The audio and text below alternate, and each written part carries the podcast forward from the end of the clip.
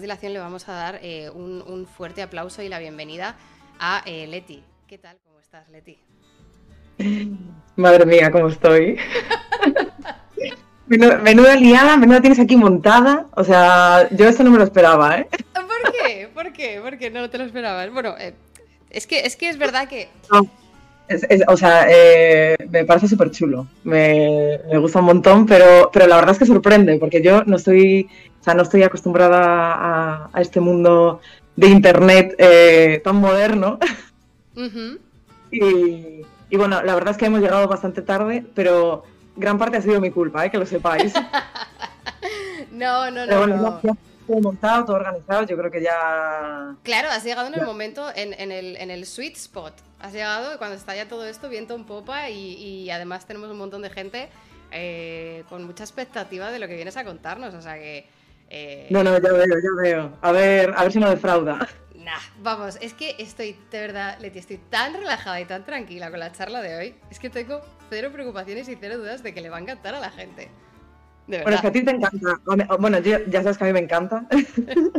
pero a ti también te. Es, un tema que te apasiona y, hombre, la verdad es que cuando lo cuento, o sea, cuando lo has presentado, digo, es que le encanta, le encanta.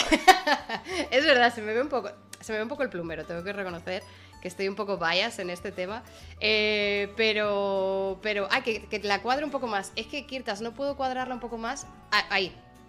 ahora mejor, ¿no? Sí, perfecto. Es que yo no puedo hacerte más grande, Leti. Perdóname. Eh, pero, pero bueno, eh, vamos, a, vamos a, dar un poco de, contexto a la gente. Porque, claro, yo hace literal, pues yo creo que dos años, hace dos años yo te dije, oye Leti, escúchame, ¿estás liada? ¿Te puedo yo engañar a que vengas un día a un sitio que se llama Twitch eh, y nos cuentas de tu investigación? Y claro, eso, eso está muy bien porque obviamente yo en los primeros momentos yo tiraba de contactos, tiraba de, colegas porque era lo que había em, y además eh, verdaderamente me parece muy interesante lo que haces. ¿Qué pasa? Que claro, yo, yo con mis trabajos, tú con tus trabajos, tú con tus mudanzas, cambios de trabajo, etcétera, se nos ha complicado la vida hasta que ya por fin eh, dijimos, oye, mira, esto hay que hacerlo ya sí o sí. Em, pero nosotras nos conocemos desde... Desde, desde el 2017, 2016-2017. Eh, sí, sí, eso es, 2017-2017. Eh, nos conocimos en Boston, Boston. Porque casualidades de la vida, tú estabas allí haciendo un año, ¿verdad? De, investigación. Sí, mm. Cuéntame. Y, tú, había, o sea, eh, ibas unos meses. O... No, yo creo que cuando yo llegué, a ti te quedaba una semana o una cosa así. Entonces, ah. eh, yo, eh, llego a Boston, que yo, mm, o sea, yo soy médico y, y, yo en un laboratorio, pues, había pisado lo justo, no sabía coger ni una pipeta y de repente me plantan allí una reunión a la semana o así y estaba Cerezade con su jefa y estaba mi jefa y se ponen a hablar de unas cosas que yo mm, entendía la mitad porque, eh, porque vamos, eh, los, biólogos sí que hacen magia en el laboratorio. Y, pero yo todo que sí, sí, sí, sí, sí, sí, sí, sí. Y yo creo que a la semana, o sea, que me dijisteis, bueno, pues eh, tú vas a empezar a hacer unas cosas que yo no tenía ni idea eh, y le vas a mandar después los datos a Cerezade. Y yo, ah, vale, vale, vale. Eh, y entonces tú después volviste a los meses. Es verdad. Eh, yo no me acuerdo ya si había conseguido algo porque tardé mucho en conseguir cosas. Aunque al final salieron, salieron cositas. pero sí, sí, yo coincidí contigo una semana, pero después tú volviste. Claro, porque a los seis meses, así. Yo estuve, claro, yo fui tres meses en verano del 2016 eh, fui como junio, julio, agosto o, algo así. Luego me tuve que volver a Viena porque tenía una cosa importante que del doctorado que no podía evitar.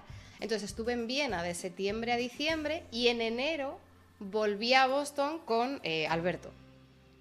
Y entonces yo creo que ahí ya, esos últimos meses, que eran tus últimos meses de allí de estancia, eh, ahí ya sí que coincidimos. Y es verdad que coincidimos en, tiempo, sí, en la última reunión que yo tuve allí estabas allí, es verdad. Sí, o sea, yo tengo que reconocer que mm, después le cogí mucho cariño a Cerezade, pero inicialmente eh, para mí era vital. Ah.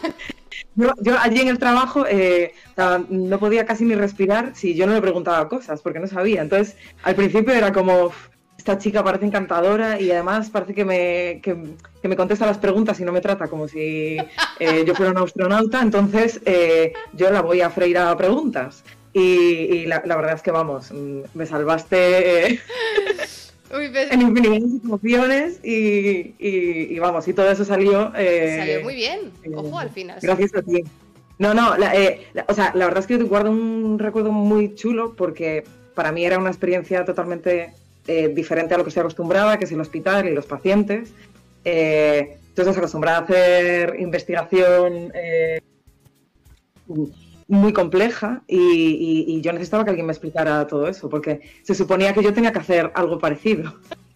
Es que claro, es que... Eh, eh, para mí lo mejor eh, era que yo te decía, para mí me encantaría saber lo que pasa con este tipo de células en estas situaciones. Y tú me decías, ah, pero eso es muy fácil, porque tú si consigues estas células, haces tal técnica y entonces ya pues sabes lo que pasa. Me dice, y yo decía, ¿de verdad que eso se puede hacer? A mí me parecía como magia.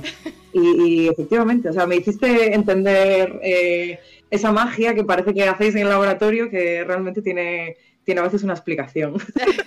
a veces nosotros tampoco tenemos ni puñetera idea de por qué salen las cosas, pero cuando tenemos suerte sí, sí lo entendemos. Pero, pero a mí me hace mucha gracia porque... Em, siempre está como, eh, sobre todo la gente que, que, ha estado en un hospital o que ha estado en un laboratorio, eh, se nota muchas veces esta rivalidad entre laboratorio y clínica, entre médicos y biólogos, entre investigación básica investigación translacional, ¿no? Hay como, como una, una tensión o, una rivalidad que muchas veces es eh, totalmente contraproducente, obvio.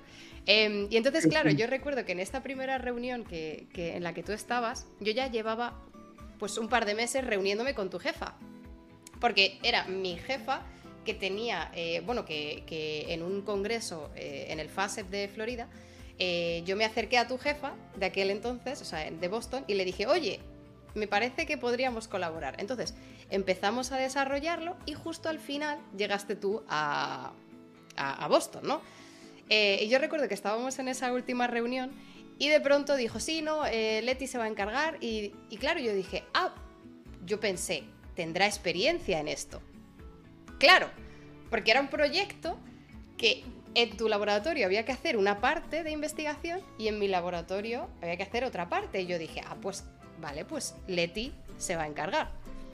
Claro, cuando eso empezó a salir a rodar y, claro, y era en plan de, no, es que yo en realidad no tengo experiencia en el labo, yo soy médico y tal. Claro, todas estas rivalidades entre médicos y biólogos fue como, mira, no, ahí, ahí desaparece ya, o sea, ahí todo se difumina.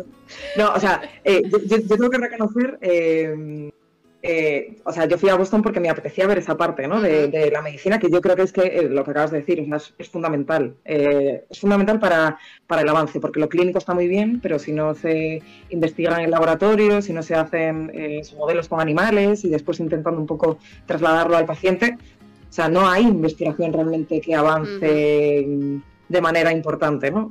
Eh, para el paciente. Entonces, eh, un poco, o sea, con esa expectativa de eh, conocer, pero la verdad es que eh, fue una introducción ahí a tope y además, claro, yo, estaba muy intimidada porque realmente a mí me parece que hacéis cosas que para, eran incomprensibles en ese momento para mí. O sea, yo decía, pero ¿y por dónde cojo esto? O sea... Claro, pero, pero, básicamente, pero es importante muchas veces que, mm, como tú dices, ¿no? Ser honestos y decir, mira, yo esto no tengo ni idea porque eh, si yo sé, si tú a mí me vienes diciéndome, mira, mi background es, no he cogido una pipeta en mi vida, ok, pues cambiamos, reajustamos niveles y arrancamos desde ahí. Si, si, si no eres honesta o si te da a lo mejor, como tú dices, por, sentirte intimidada, no, no puedes a lo mejor eh, decir las cosas que no sabes, eso se puede acumular en errores que te tiran el experimento. Obvio. Y, lo, mismo, al contrario, yo te lo decía, cuando hablábamos de las parte, la parte de los pacientes, yo te decía, pero ¿cómo sabes tú que este paciente, o sea, cómo identifico yo el riesgo de este paciente? ¿Esto es una reacción adversa? ¿Esto es una alergia? ¿Esto es un...? Claro, yo estoy perdidísima con todo el tema de pacientes. ¿Cómo haces tú? En plan, explícame, ¿cómo le pones tú las infusiones a estos hombres? Yo no tengo ni idea. Eh, entonces, la gracia es esa, ¿no? Que, que, pudiéramos eh, combinarnos y que, y que tú aportaras toda esta experiencia clínica de que tú has visto mil pacientes y, tienes la tranquilidad de, darme tu evaluación, ¿no? Decir, pues mira, bajo mi criterio, este paciente tuvo una reacción eh, adversa o no adversa, y yo eh, por el otro lado, ¿no? De, no, mira, este experimento, estos son los controles y esto tal. Y bueno, yo aprendí muchísimo, vamos, desde luego. Es, es súper chulo porque eh, yo creo que se combina también la necesidad que igual vemos delante del paciente con las posibilidades que hay de, investigarlo y de, aprender sobre lo que le acaba de pasar al paciente. Entonces, eh, a mí me parecía una sinergia mm, brutal, espectacular, que a día de hoy eh, sigo valorando muchísimo y mm, yo siempre digo, yo fui allí eso para eh, aprender a comunicarme con la gente que hace ciencia básica en el laboratorio y eso fue lo que aprendí. Y un poco a coger pipetas, pero, eh, es eso, la, comunicación que, tiene que ser fluida y que realmente es lo que, lo que hace que, avance. Para mí es muy importante, si yo estoy delante de un paciente y veo que eh, tengo recurrentemente un problema, decir, ¿y cómo puedo yo eh, ver cómo le puedo ayudar, cómo lo puedo mm, diagnosticar, ver, una vez que lo diagnostico, cómo podría modificar eso? Y vosotros muchas veces en el laboratorio es donde tenéis la oportunidad de hacer eh, estas investigaciones sin hacer daño al paciente y una vez ya que se sabe, pues eh, poder aplicarlo. Entonces. Pero, sí, que es verdad, sí que es verdad, Leti, que tú tienes eh, algo que, yo a veces veo en, médicos que, tratáis pacientes, pero que no siempre está ahí y a lo mejor tampoco es necesario que siempre está ahí. Y es que tú sí que tienes esa, esa inquietud o esas ganas de ir un paso más allá, no contentarte con diagnosticar y como que salvar al paciente, sino poder mejorar el tratamiento, poder optimizarlo, poder ir un poquito más allá, ¿no? Eh, eh, comunicarte con el labo y decir, oye, ¿dónde estamos? Eh, ¿qué, ¿qué, nuevo tratamiento estamos desarrollando aquí? ¿Qué nuevo diagnóstico podemos hacer para afinar bien? claro, si tú tienes esa inquietud cuando ves a los pacientes, tú la traes al laboratorio. Nosotros no vemos a los pacientes, nosotros no sabemos qué necesidades tenéis, ¿no? Eh, eh, o, yo no sé, yo sé la alergia porque la he leído en un cuadro diagnóstico, pero yo no se la he visto al paciente. Tú me, me puedes transmitir mucha más información. Y si tú vas con esa predisposición para absorber toda la información y preguntarte cosas de cómo mejorar, nos las trasladas al labo y entonces podemos avanzar. Si no, claro, a mí no me llegan las preguntas que, hay que contestar. Entonces, eh, a mí me parece de verdad eh, eh, valiosísimo esto que tú tienes, que, no está en todos los médicos y, que repito, que a lo mejor no es necesario, a lo mejor hay médicos que necesitan sacar trabajo adelante y sacar pacientes y, está bien hecho, pero, pero la gente como tú se valora. Bueno, esto es porque tú tienes mucho cariño, ¿no? Pero, pero yo, yo, realmente sí que pienso que hay, hay médicos, o sea, tiene que haber de todo. Eh, tiene que haber gente que, pues eso, quiera ir un poco eh, más allá dentro de los límites que tenemos, porque yo muchas veces pienso, mm, mm, es cierto que yo no voy con la intención de, mm, quiero sacar algo impresionante, que mi nombre quede en el libro, no eh, es cierto que ves un problema y, te, interesa, te apetece un poco a ver si lo puedes solucionar, a ver si puedes avanzar. Pero es cierto que eh, nosotros también tenemos un papel fundamental que es ver pacientes. Eh, entonces, eso también, también es una parte muy importante. Y viendo pacientes es como te das cuenta de los problemas que pueden surgir y de las cosas que quizás quedan por solucionar. Entonces, combinar ambas cosas es, es importante. Yo, desde luego, lo hago porque me interesa y porque eh, me divierte muchísimo, además.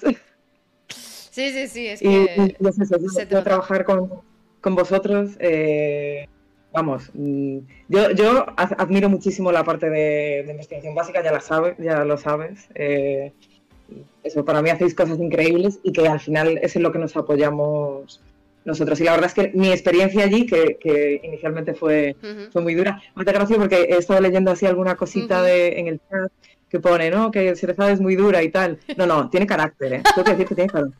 Pero a mí me cogió cariño desde el principio. Es verdad, pero porque, ¿sabes? Es, lo que tú dices, Leti, es que tú no te, tú no te escondes y, tú no tienes problemas de ego, no tienes problemas de, de querer, de lo que tú dices, no, yo no, tienes interés en que tu nombre esté en un libro, pero, pero precisamente esa actitud de decir, estamos aquí todos para aprender, claro, o sea, ¿cómo no? Yo también he tenido gente que me ha enseñado y que me ha, y que, y que me ha cogido de la mano y me ha llevado. Entonces, ¿qué mínimo? Yo decía, hostia, vale, Leti es médico, yo puedo aprender de toda su parte clínica de sus pacientes y además veo que, verdaderamente le interesa lo que hacemos.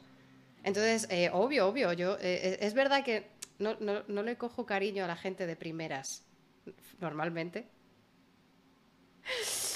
no es algo que normalmente me suele pasar, pero sí es verdad que contigo, y contigo sí, sí paso. Pero, pero es que encajamos muy bien, la verdad. La verdad. No, hombre, yo también me sentía con la libertad porque, claro, yo a veces decía, o sea, esta pregunta mm, me va a mirar y me va a decir, pero chica, eh, o sea, eh, ¿tú dónde estás ubicada? ¿Cómo me preguntas esto? Pero yo la verdad es que eh, me sentía como con libertad de, preguntarte las cosas y decir, pues mira, yo de esto no tengo ni idea. Y, recuerdo además que muchas veces me pasabas artículos, me pasabas información y además que lo hacías también tú de una manera mm, natural y porque Hombre, a ver, egos al final y en todas partes. ¿eh? A veces me encontré más así bastante. Yo es cierto que tuve muy buena experiencia en general en, Boston, pero bueno, contigo sí que eh, las cosas fluían muy bien y, vamos, yo creo que, teníamos buena comunicación, que trabajábamos bien y, tú supiste ver que yo tenía interés, pero que no tenía ni idea. eso es, eso es.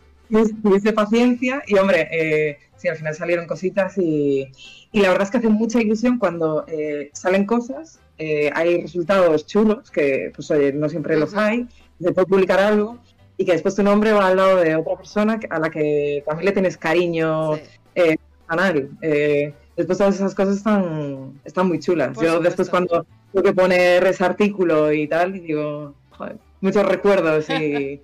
o sea que sí, sí. Sí, sí, es, que son, es que son muchos meses de trabajo también y y los públicos, o sea, los, los, papers que acaban publicados son los que ven la luz, pero hay muchísimos resultados que no ven la luz, que no salen como quieres, o, o, que los resultados no son lo suficientemente buenos. Entonces, es verdad que se coordinaron muchas cosas que, que ahora mola. Yo igual, yo cuando veo el paper por ahí que lo tengo que compartir o que lo menciono, yo tengo muy, muy, muy, eh, muy buenos recuerdos, la verdad. O sea, que, que salió, salió muy, muy, muy bien. Eh, voy a, voy a eh, hacerte una pregunta, Leti que bueno, más o menos la, hemos contestado. Pero mira, por cierto, Pacol, ese que ves Pacoli 66 es mi padre. Ah. o sea, mis padres saben de ti, ¿eh? O sea, mis padres saben quién eres eh, 100%. Que por cierto, padre, está ahora en Madrid. Lo que pasa es que ahora mis padres han ido de Madrid. Pero. Eh, ¿Ah, sí? Sí, sí, pero están por, están por ahí, eh, cada dos por tres. Eh, o sea que... Nada, sí, a ver si nos conocemos. Sí, seguro, seguro. Yo les, yo les aviso, cuando vayan te, te, aviso. Em, bueno, voy a hacerte una pregunta que se la hago a todas las personas eh, que, llegan, que llegan aquí, porque hoy nos vas a, nos vas a hablar de alergia a la quimioterapia, que así como tema parece como que te descoloca un poco. Dices, ¿qué mierda es esta?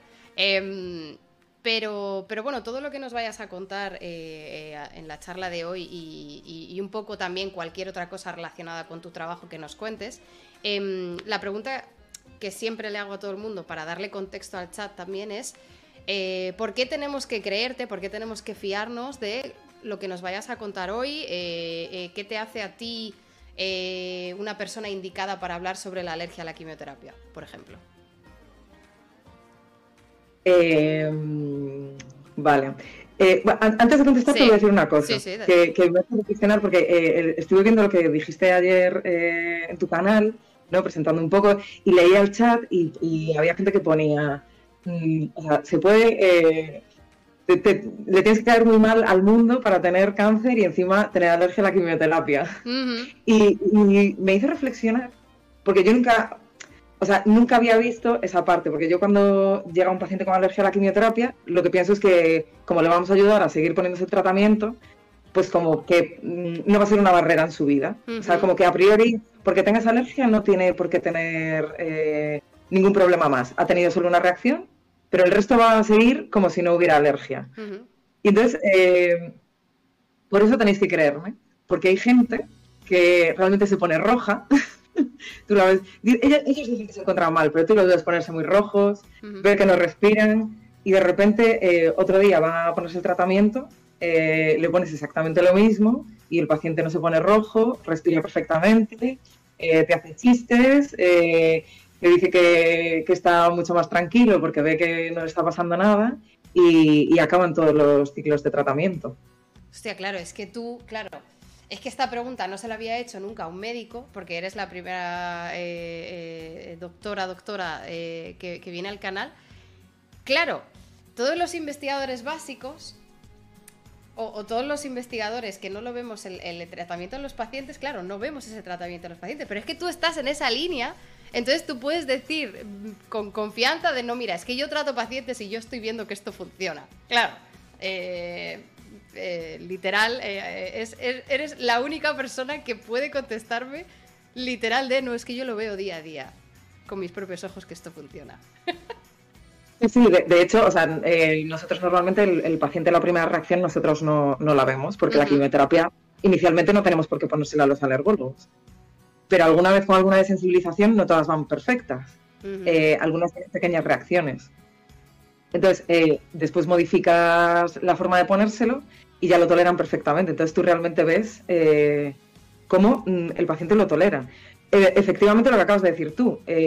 yo lo que nunca había visto, que fue lo que vimos un poco en Boston y se puede ver en el laboratorio, es como eh, las células eh, que producen esa alergia, los mastocitos, eh, cuando le pones el tratamiento en esta pauta especial, de la que seguramente hablemos, pues si se lo pones en una sola vez, el mastocito se activa, libera un montón de, de, sustancias, pero si se lo pones en esta pauta especial, ¿no? en esta pauta de desensibilización, el mastocito recibe también la misma dosis de medicamento, pero no se activa. O sea, eso es lo que, para nosotros, o sea, para ti, eh, eh, vosotros apreciáis como esa parte ¿no? del paciente, pero para mí, ver la célula, que tú le estabas poniendo lo mismo y que se quedaba allí inmóvil, sin activarse y sin nada, o sea, era, era magia. Claro.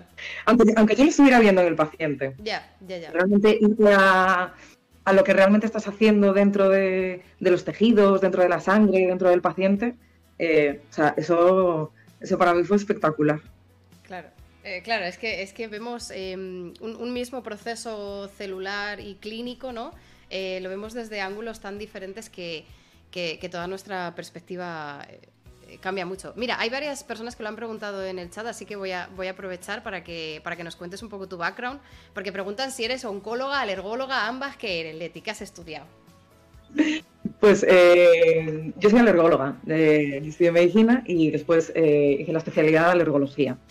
Y, no, no soy oncóloga y no, o sea, no sé de, no sé de tratamientos de, quimioterapia, eh, pero sé de, sé de alergia y sé de cómo intentar que el paciente, una vez que tenga alergia, pues eh, cómo administrarle el, tratamiento. Entonces, aquí también viene una parte muy chula, ¿no? De, yo cuando estudié alergología, pues hay muchas partes de, la especialidad que me encantan, pero una, era, una, una de ellas era eh, esta alergia a los medicamentos. Porque muchas veces eh, el medicamento es vital, como pasa, por ejemplo, con la quimioterapia. Que puede pasar con la quimioterapia con otros. igual tienes una infección, ahora que se habla de las resistencias a antibióticos. Igual necesitas un antibiótico sí o sí porque es una bacteria que es resistente al resto. Entonces, eh, a mí me impresionaba mucho cómo eh, teníamos pacientes que eran alérgicos a esos tratamientos que eran vitales. Y, bueno, eh, yo ya cuando hice la especialidad ya se hablaba de las desensibilizaciones. Desde luego se ha incrementado muchísimo el, mm. estudio de, este tipo de, técnicas. Entonces yo decía, pero ¿y cómo un paciente por ser alérgico no se va a poder poner el tratamiento? O sea, mm, que igual pues tiene un desenlace eh, feo porque, porque tenía alergia a un medicamento. A mí me parecía que era como algo que, nuestra especialidad le tenía que dar, eh, le tenía que dar una solución.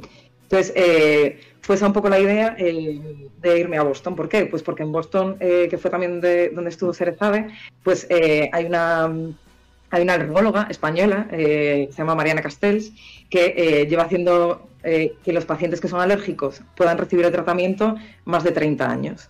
Entonces, es una de las personas eh, con más experiencia eh, en el tema a, nivel mundial y yo dije, yo quiero ir eh, a estar con ella y que, me cuente todo, que me cuente todo desde el principio, ver cómo lo hace, ver lo que hace. La suerte fue que ella tenía un laboratorio en el que lo que hacía era pues tener eh, lo de los mastocitos, que ya he visto que has hablado alguna vez de, los mastocitos, que por sí. la gente los conoce. Les puedes preguntar, les puedes hacer preguntas de examen, a lo mejor alguno te contesta bien incluso, ¿eh? Alguno me... Ahora preguntaré, a ver, si saben en qué, en qué colaboramos las dos. Venga.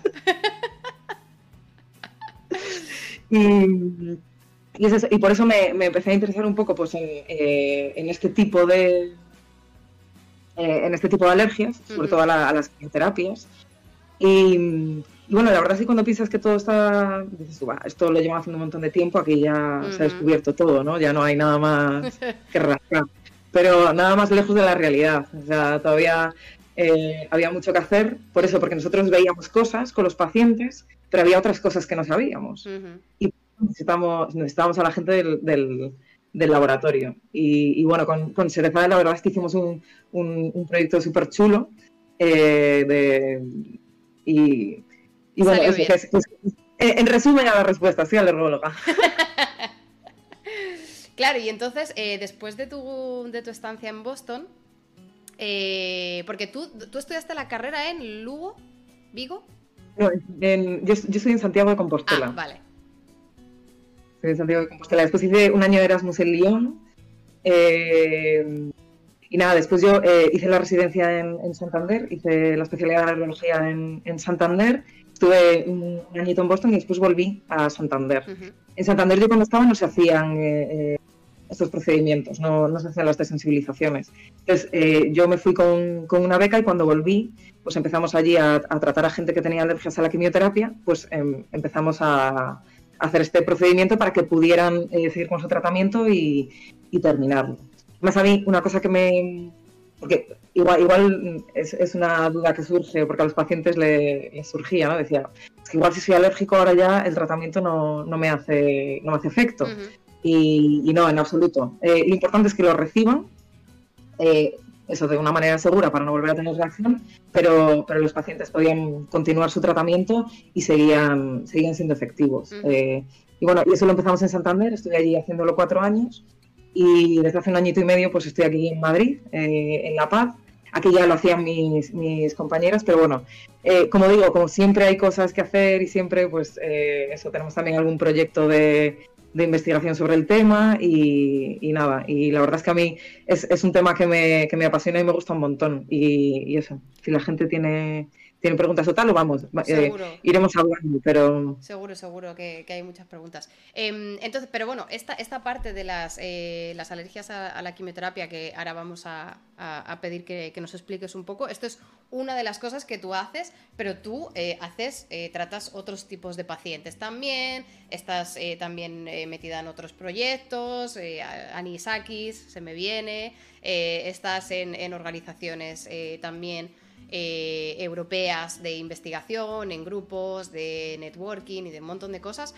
Em, la primera pregunta, bueno, eh, que, yo me imagino que mucha gente también se lo está preguntando, es cómo sacas tiempo para todo, cómo llegas a todo, eh, qué, parte... Te, no, qué parte te llena más, sino qué, sacas de cada una de las partes de tu trabajo, porque no hay dos días iguales en tu trabajo, ¿verdad? Sí, no, o sea, es verdad que lo que comentabas antes, yo soy médico y, eh, me encanta tratar pacientes, me encanta estar con ellos y, o sea, para mí eso es súper gratificante. Pero es cierto que a mí la parte de investigación también me, gusta, me gusta un montón.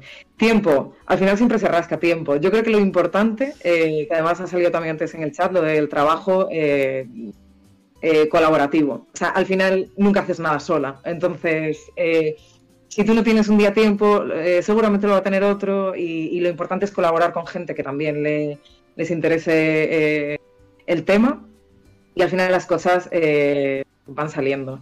Y yo es que la verdad mm, lo disfruto mucho porque, porque me gusta. muchas veces me preguntan, mm, ¿y tú a ti qué es lo que más te gusta? ¿no? Eh, pues eso, hacer investigación, hacer algún proyecto, diseñarlo, reclutar pacientes, escribir un artículo, o te gusta pasar la consulta, ver a los pacientes.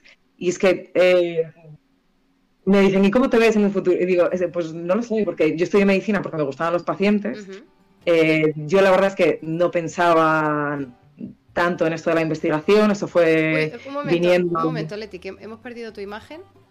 Sí, no sé por qué. Ah, pero será cosa de, la señal. Supongo que ahora vuelve. Porque oírte te oigo.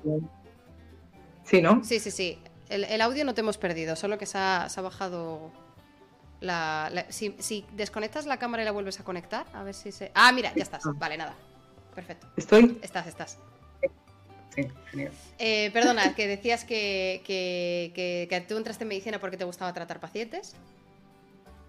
Sí, pero que después eso le coges el gustillo ahí a, la investigación, pero, pero porque te das cuenta que también eh, o sea, ayudas en el sentido de que dices, eh, quiero encontrar una explicación a esto. O sea, si yo le paso algo a un paciente y no eres capaz de explicarlo con el conocimiento que hay en la actualidad, tú dices, wow, yo, yo quiero saber qué le pasa, porque si no tampoco voy a acabar de, ayudarle. Entonces yo creo que eso eh, va retroalimentando y la verdad es que combinar las dos cosas eh, yo creo que es lo más, es lo más chulo. Es eso, rodearse de gente como tú, que, sabéis un montón de, cosas muy alejadas de lo nuestro, eh, y poder combinarlo. Eh, porque vosotros también muchas veces en el laboratorio veis cosas que, decís, uy, ¿y esto por qué pasa? ¿Y esto tendrá una repercusión en el paciente? ¿O yo cuando veo esto, qué, qué significa? Entonces empezáis, porque muchas veces también nos decís, oye, ¿tú encontrarías pacientes de este tipo y les podrías plantear algún estudio y, cosas que igual ni siquiera nosotros nos hemos planteado a nivel clínico y eso que lo estás viendo. Entonces, yo creo que, todo eso es, importante. Y después lo de colaborar, yo o sea, sí que mm, sí que estoy dentro de la Sociedad Española de Alergia y de la Sociedad Europea, eh, de la EAC y de la SEAIC, y eso va viniendo un poco, un poco solo. La verdad es que la alergología, que yo creo que a priori es una especialidad relativamente desconocida, eh, pues es cierto que no somos muchos, entonces eh, tenemos sociedades eh, que quizás no son tan grandes como en otras especialidades, nos conocemos mucho, pero la verdad es que somos muy activos todos. yo creo que es una especialidad en la que prácticamente todos los profesionales que nos dedicamos a, esto en concreto hacemos investigación. yo creo que es muy dinámica, es una especialidad muy dinámica. Entonces al final te va llevando todo. Te, va, empujando al final poco a poco. Sí, sí, sí, sí, sí. Sí, de hecho, eh, ambas, sociedades, por ejemplo, en el tema de pacientes, de explicar cosas, de un poco que se visibilice eh, lo que es la especialidad y, lo que le pasa a nuestros pacientes, para nosotros también es una parte una parte muy importante. Sí, y además que esto, eh, mira, mi padre ha canjeado hidratación, si tienes por ahí agüita o café o lo que quieras, en cualquier momento, Leti, eh, yo es que tengo el agua preparada. Vale. O sea que sin ningún problema, eh, o si tienes que levantarte, tú, tú, tranqui. Em, esto es una de las cosas que yo me he dado cuenta, sobre todo haciendo Twitch, porque las alergias, no sé, no sé muy bien por qué, no sé si es una combinación de que de mala información y que de la especialidad no, no se conoce mucho, pero las alergias son de las enfermedades autodiagnosticadas, yo creo que están en el top 5 fácilmente. O sea, cada uno se autodiagnostica sus alergias. Es como, eh, háztelo en casa, tú mismo.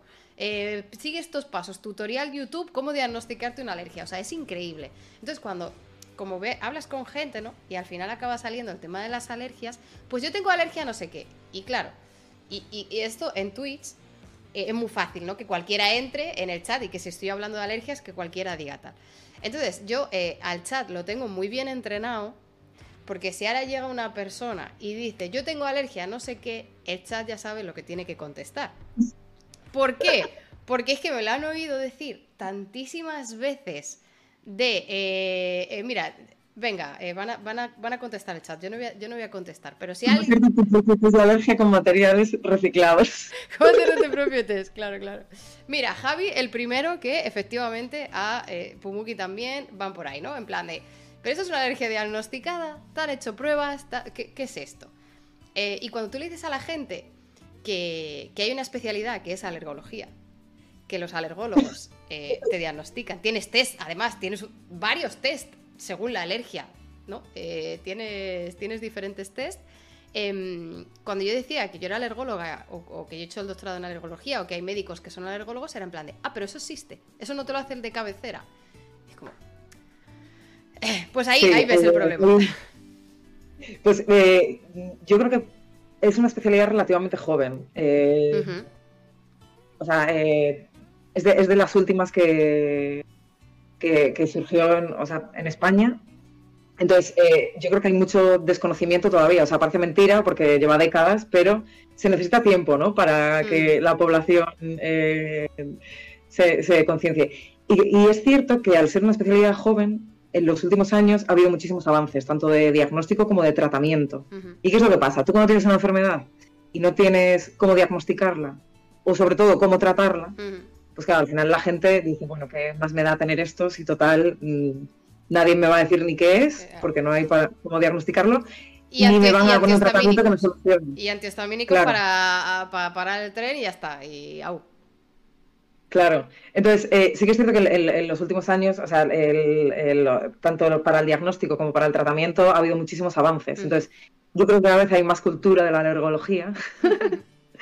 y, sobre todo, porque, ¿qué es lo importante? Que, que solucionemos, o sea, que solucionemos el, problema, ¿no? Pues lo que hablábamos, ¿no? En este caso, alergia a quimioterapia. Pues, ¿qué es lo importante para el paciente que tiene alergia a la quimioterapia? No que le digas, oye, tienes alergia. Pero el paciente seguramente, como se ha puesto rojo y se ha puesto malo, dice, ya, ya intuía yo algo. eso me parece muy bien. Eh, pero ¿qué es lo que, es lo que se necesita? ¿no? Pues eh, solucionar el problema. Entonces yo creo que eso es importante para que mm, la gente eh, entienda un poco mejor, o sea, que existe una especialidad y que, y que tiene su sentido. Claro, claro. Porque, además, yo hay muchas veces que la gente me dice, es que ahora ser alérgico está de moda.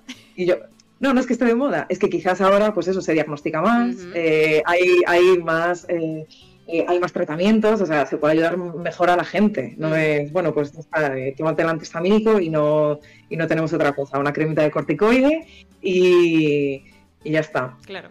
Entonces, y, mira, aquí esa alergia no se le inventa a nadie. Que, eh, que, es cierto que la gente cuando tiene una alergia dice, mm, o sea, pero ¿cómo no me van a creer que tengo una alergia? Pero claro. Eh, pero, pero una cosa que, que eh, un argumento que yo muchas veces utilizo, sobre todo aquí en Twitch, es que es, o sea, que tú tengas una reacción X a algo que comas o a algo que hay en el aire no es automáticamente una alergia. O sea, tu cuerpo tiene muchos mecanismos de defensa y tu, y tu piel reacciona con muchos tipos de, mecanismos. Y, o sea, tú tienes una serie de defensas y no todas son alérgicas. A veces es una reacción, eh, una dermatitis atópica eh, no alérgica, un contact dermatitis. O sea, hay muchas enfermedades, sobre todo, por ejemplo, de la piel, que, que, no son alergias. Entonces, que no sea una alergia no quiere decir que no exista una reacción. Ese es el primer punto, ¿no? Porque la gente a veces se siente como que. Yo sabré yo si tengo granitos en la piel. Y es como que sí, que sí. Pero que yo solo te estoy diciendo que a lo mejor no es alergia. Eh, y además, lo, importante de eso es que el tratamiento varía bastante si es una alergia, así no. Y dentro de las alergias, depende de la sensibilidad, la sensibilización que tengas, podemos ofrecerte una inmunoterapia, o a lo mejor no, o diferentes cosas. Entonces, eh, eh, mira, como dice el internal, yo conozco mi cuerpo esa eh, es, es, maravillosa. Sabré yo que conozco yo mi cuerpo y es como, señora, usted no se ha hecho un test genético ni un test de sangre en la vida, va a saber qué tiene en la sangre.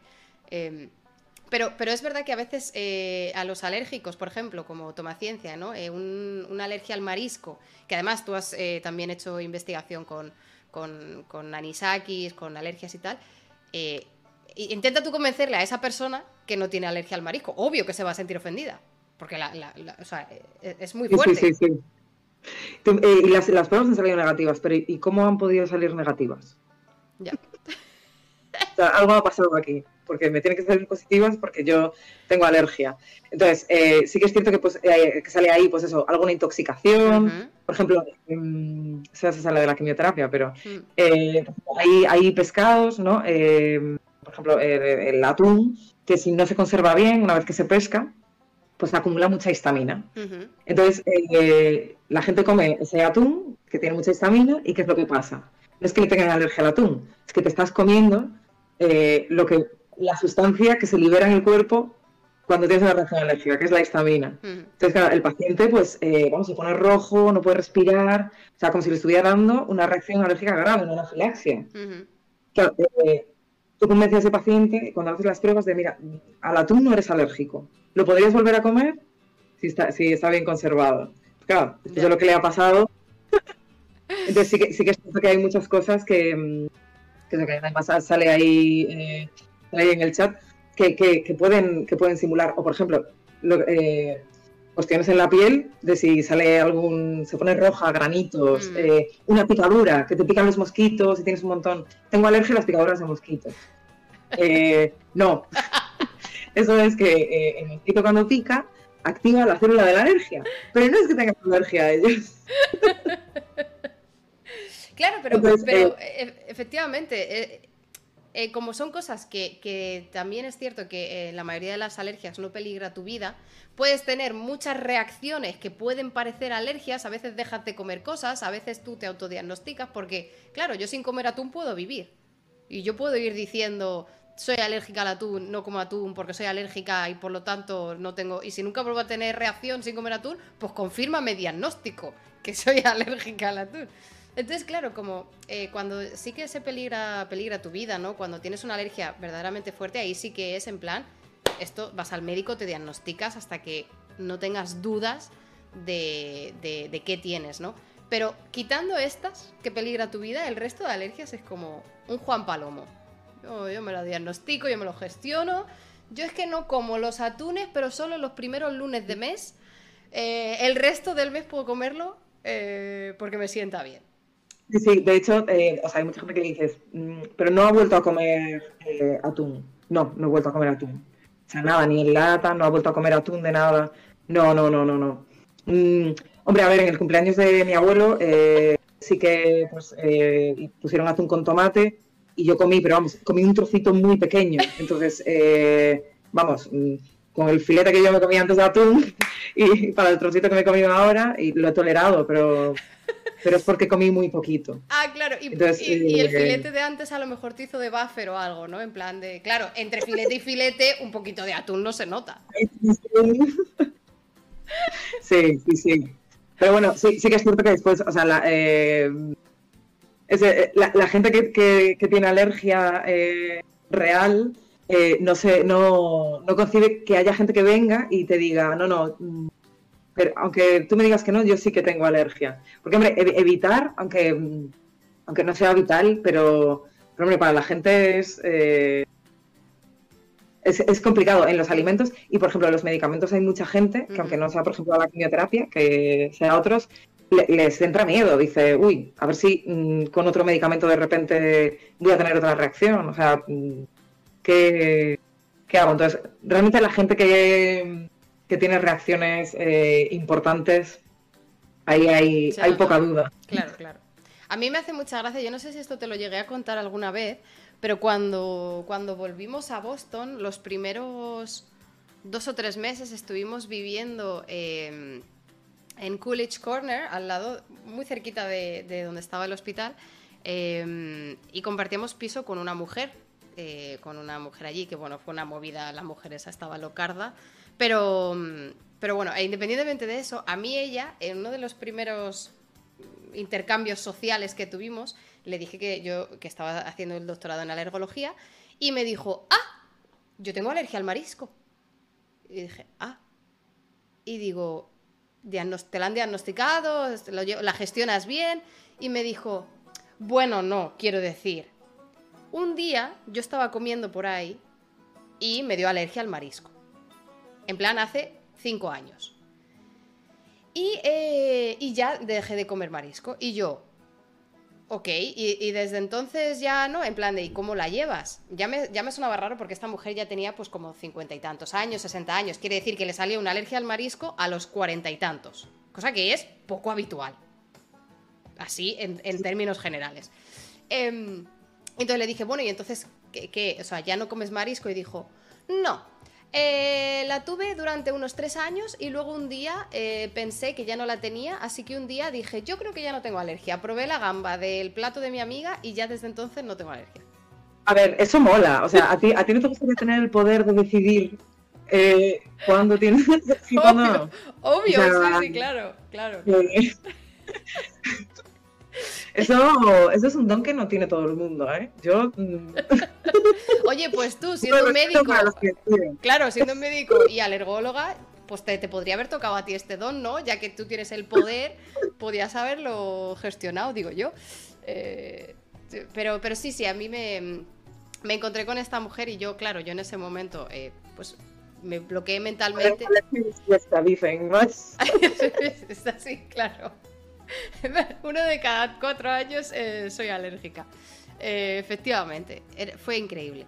Em, pero, pero bueno, pero tú, claro, tú estás en contacto con pacientes, tú habrás oído todas las historias posibles eh, que te puedas imaginar sobre alergias, ¿no? O reacciones que, que, consideran los pacientes que son alérgicas, pero es verdad que tú ya estás en la clínica de diagnóstico, a ti ya te llegan los que hay una sospecha clara, ¿no? Ay, perdona, no sé, no sé si se ha cortado o me oyes. Ahora sí. Ah, ahora, vale. Pero igual me he perdido algo, ¿eh? eh no, no, eh, puede ser que, haya, que haya habido, creo que ha habido un microcorte. Te, te repito, que, tú cuando ya eh, ves a estos pacientes que te cuentan sus historias de alergias o no, digamos que esos pacientes ya han recibido el volante de sus médicos de cabeceras o de sus centros de salud y ya si van hacia, a, a tu clínica o si van a tu, a tu consulta, ya es para recibir un diagnóstico de alergia, ¿no? O sea, ya han pasado como un primer filtro, digamos.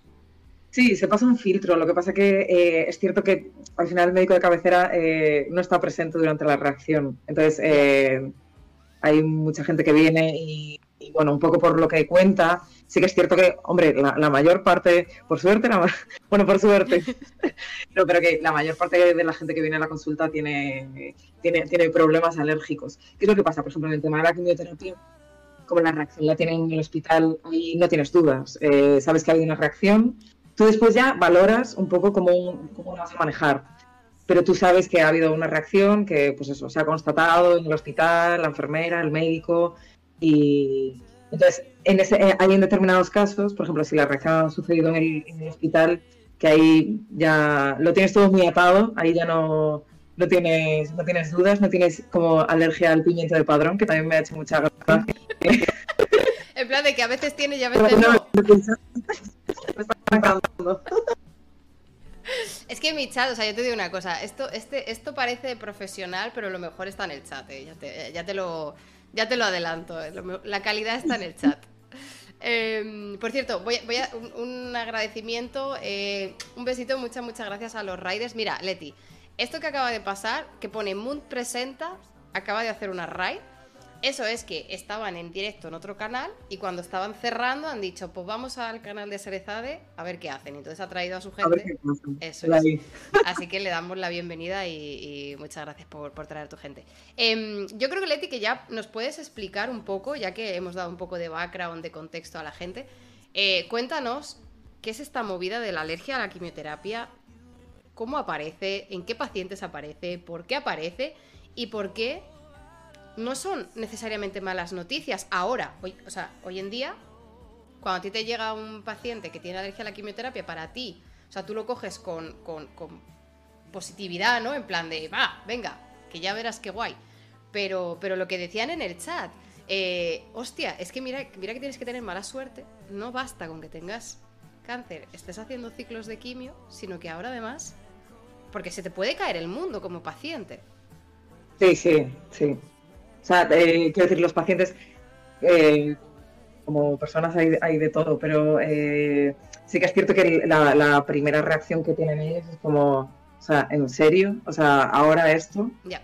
Mm, o sea, no, no, es, no es algo agradable. Primero porque tener una reacción, eso, todos los alérgicos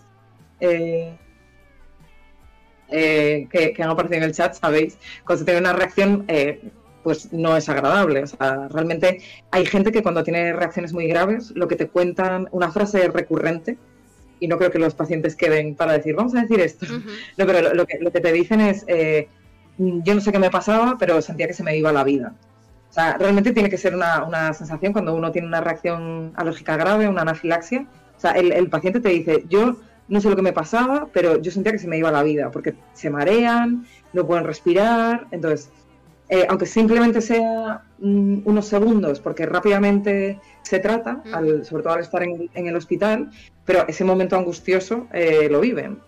Y claro, eh, hay que asociar a que están viviendo una situación nada agradable, que es tener una, enfermedad como, como es un cáncer, y que encima saben que ese tratamiento es el que necesitan. Entonces eh, se plantean, wow, y ahora lo que yo necesito resulta que me sienta mal. ¿Qué pasa aquí? Eso, primero, eh, miedo a volver a ponérselo, porque yo no quiero volver a pasar por eso. O sea, hay, hay pacientes que incluso te dicen eh, que casi los tienes medio que convencer de decir que de verdad que lo vamos a poner en una pauta segura, pero al principio ellos dicen, yo no quiero volver a ponérmelo. O sea, del, del cáncer me moriré, pero es que de esto también me he puesto muy mal. Hay otros que no, que vienen con una actitud de, bueno, pues mira, esto me ha pasado, sé que me lo tengo que volver a poner, porque esto es eh, lo que necesito. Entonces, eh, a por todos, eh, ponedlo de la manera que, que consideréis y, y, seguimos, seguimos para adelante. Pero bueno, te puedes encontrar eh, las, las, dos situaciones. Siempre eso, nada está exento de riesgos, pero bueno, ya con la experiencia que hay, pues eso, tú le explicas al paciente que existe una manera eh, que se ha visto eh, en pacientes y en el laboratorio gracias a gente como tú, se le sabe, eh, que parece que es, efectiva, o sea, que, parece no, que, evita que se vuelva a tener una reacción tan grave. Están aquí preguntando si las reacciones de quimioterapia son siempre inmediatas no son siempre inmediatas, pero eh, de lo, después eso si queréis lo matizamos un poco.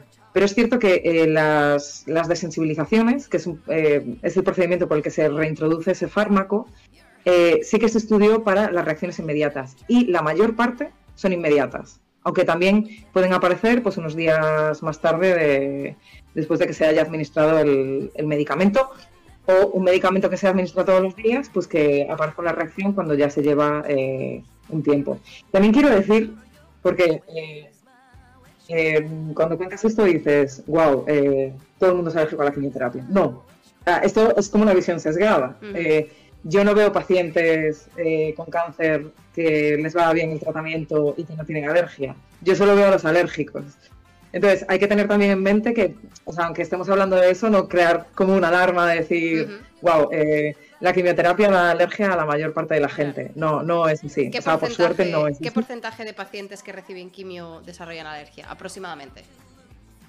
Pues eh, depende mucho de los, de los medicamentos. Hay con medicamentos que igual un 5%, hay, con otros que sube a un 10%. Eh, y también depende de todos los tratamientos que reciban. Cuantos más tratamientos se reciben de un medicamento, pues eh, más posibilidades hay de, desarrollar alergia cuerpo, pues bueno, más está en contacto con una sustancia que le resulta ajena.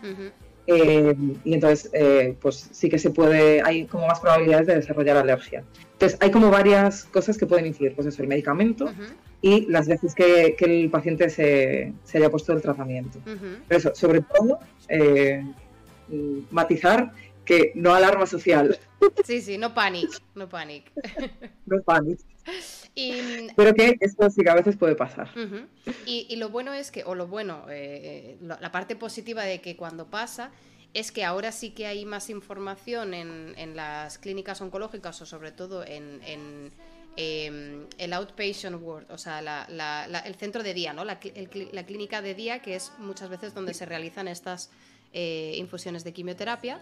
Eh, en los centros donde eh, las estaciones, las enfermeras sobre todo, o enfermeros, son los que tienen el verdadero contacto, ¿no? la interacción con estos pacientes, tienen que recibir la información de, cómo identificar las reacciones a la quimioterapia que son reacciones adversas o las que son alérgicas y en el momento en el que lo puedas identificar referirlo a pues gente como tú que entonces ya sucesivas rondas de quimio las harán contigo, ¿correcto?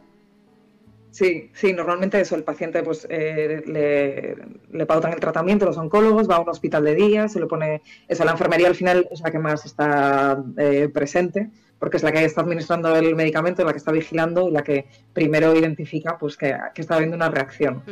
Eh, y después pues ya nos lo derivan a a nuestras consultas, eh, pues eso, la enfermería pues habla con su médico, su médico nos lo, nos lo manda y nos dice, pues mira, ha tenido una reacción y yo, o sea, lo ideal sería que dentro de X semanas, dentro de dos semanas, dentro de tres semanas, se lo pudiéramos volver a poner. Entonces, eh, pues nosotros vemos al paciente, eh, nos cuenta qué le ha pasado, pues eso puede ser una anafilaxia, o sea, un, eh, o puede ser algo un poquito más leve, pero que a nosotros nos haga pensar, uy, pues puede ser una alergia o, otra, otro tipo de reacción adversa que quizás nosotros eh, podemos evitar o mitigar al menos y que el paciente continúe con el, con el tratamiento. Entonces viene, eh, nosotros le valoramos, el paciente nos cuenta pues eso, lo que le ha pasado, le hacemos unas pruebas de, de alergia, que al final, pues si, si, alguno de vosotros sois alérgicos, son muy parecidas a las que se hacen eh, con los pólenes, con los ácaros, eh, es un poco, un poco lo mismo. Ahí también eh, nuestras enfermeras pues entran en, en acción. Y un poco cuando nosotros tenemos un, pues eso, una idea de lo que le ha pasado y de lo que le está pasando por dentro a nivel del mecanismo de alergia, pues decidimos un poco cómo se lo volvemos a poner para que esto no, no vuelva a suceder. Un poco lo que, lo que hacemos. Ha habido varias preguntas sobre el tema del diagnóstico, de eh, cómo identificáis que o cómo podéis diferenciar una reacción alérgica de no o si incluso estos test diagnósticos se podrían hacer de manera preventiva a todas las personas que vayan a recibir la quimio o por qué esto a lo mejor no sería muy relevante en personas que todavía no han recibido quimio o a lo mejor sí sería interesante hacer como un eh, una milestone de después de cada tres sesiones a todo el mundo se le hacen para identificar potencial. O sea, ¿cómo, va, cómo encajas el tema de los test diagnósticos en todo este proceso?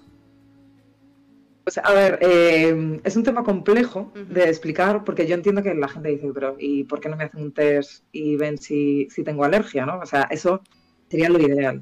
Y para nosotros también sería lo ideal. que lo sepáis.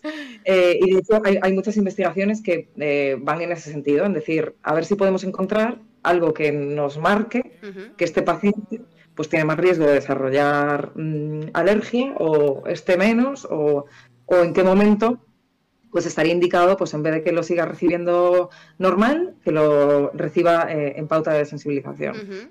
¿Cuál es el problema? nosotros, digamos, no nacemos alérgicos a la quimioterapia. Eh, nosotros volvemos alérgicos cuantos eh, más tratamientos tenemos. ¿Qué es lo que pasa? Eh, se sabe más o menos que un cierto porcentaje de pacientes, pues en determinados ciclos de tratamiento, pues puede tener más riesgo de desarrollar alergia. Pero claro, estamos hablando de, porcentajes que no son tampoco tan altos. Ya. ¿Y qué es lo que pasa? Que si tú le haces un test a un paciente que todavía no ha tenido un problema, eh, le puedes estar diagnosticando que tiene unos anticuerpos eh, de la alergia frente a ese medicamento. Pero no sabes la relevancia que tiene. O sea, no sabes si eso simplemente se va a quedar ahí o si eso eh, va, a desembocar en que tenga una reacción. ¿Qué es lo que se está haciendo ahora? Yo creo que porque hay más concienciación la verdad es que las desensibilizaciones a la quimioterapia, por suerte, por ejemplo, en España, eh, se hacen, en, yo creo que en la mayor parte de, centros, eh, em, en, todo el país. Entonces, eh, cada vez se, ha concienciado más pues, a los oncólogos y a, enfermería de que a la mínima reacción que haya, lo deriven a la para que nosotros lo valoremos. Y en ese momento digamos, pues mira, este mm, sí que tiene probabilidades o este sí le detectamos que ya tiene alergia, aunque haya tenido una reacción muy leve, eh, tiene muchas probabilidades de tener una reacción más grave. Porque antes lo que pasaba era que, bueno, una reacción leve, vamos a ponérselo otra vez y a ver qué pasa, porque hay que darse cuenta que es que estos tratamientos eh, hacen que el paciente eh, se mantenga con vida. Entonces, pues, pues muchas veces si hay algo muy pequeñito, se intenta volver a poner. Eso es lo que estamos intentando que no pase, ¿no? que cuando haya un problema, pues que se estudie rápido. Porque así el, paciente pues será, digamos, un poco menos alérgico, eh, no desarrollará tanta alergia y será más fácil eh, seguir con ese tratamiento.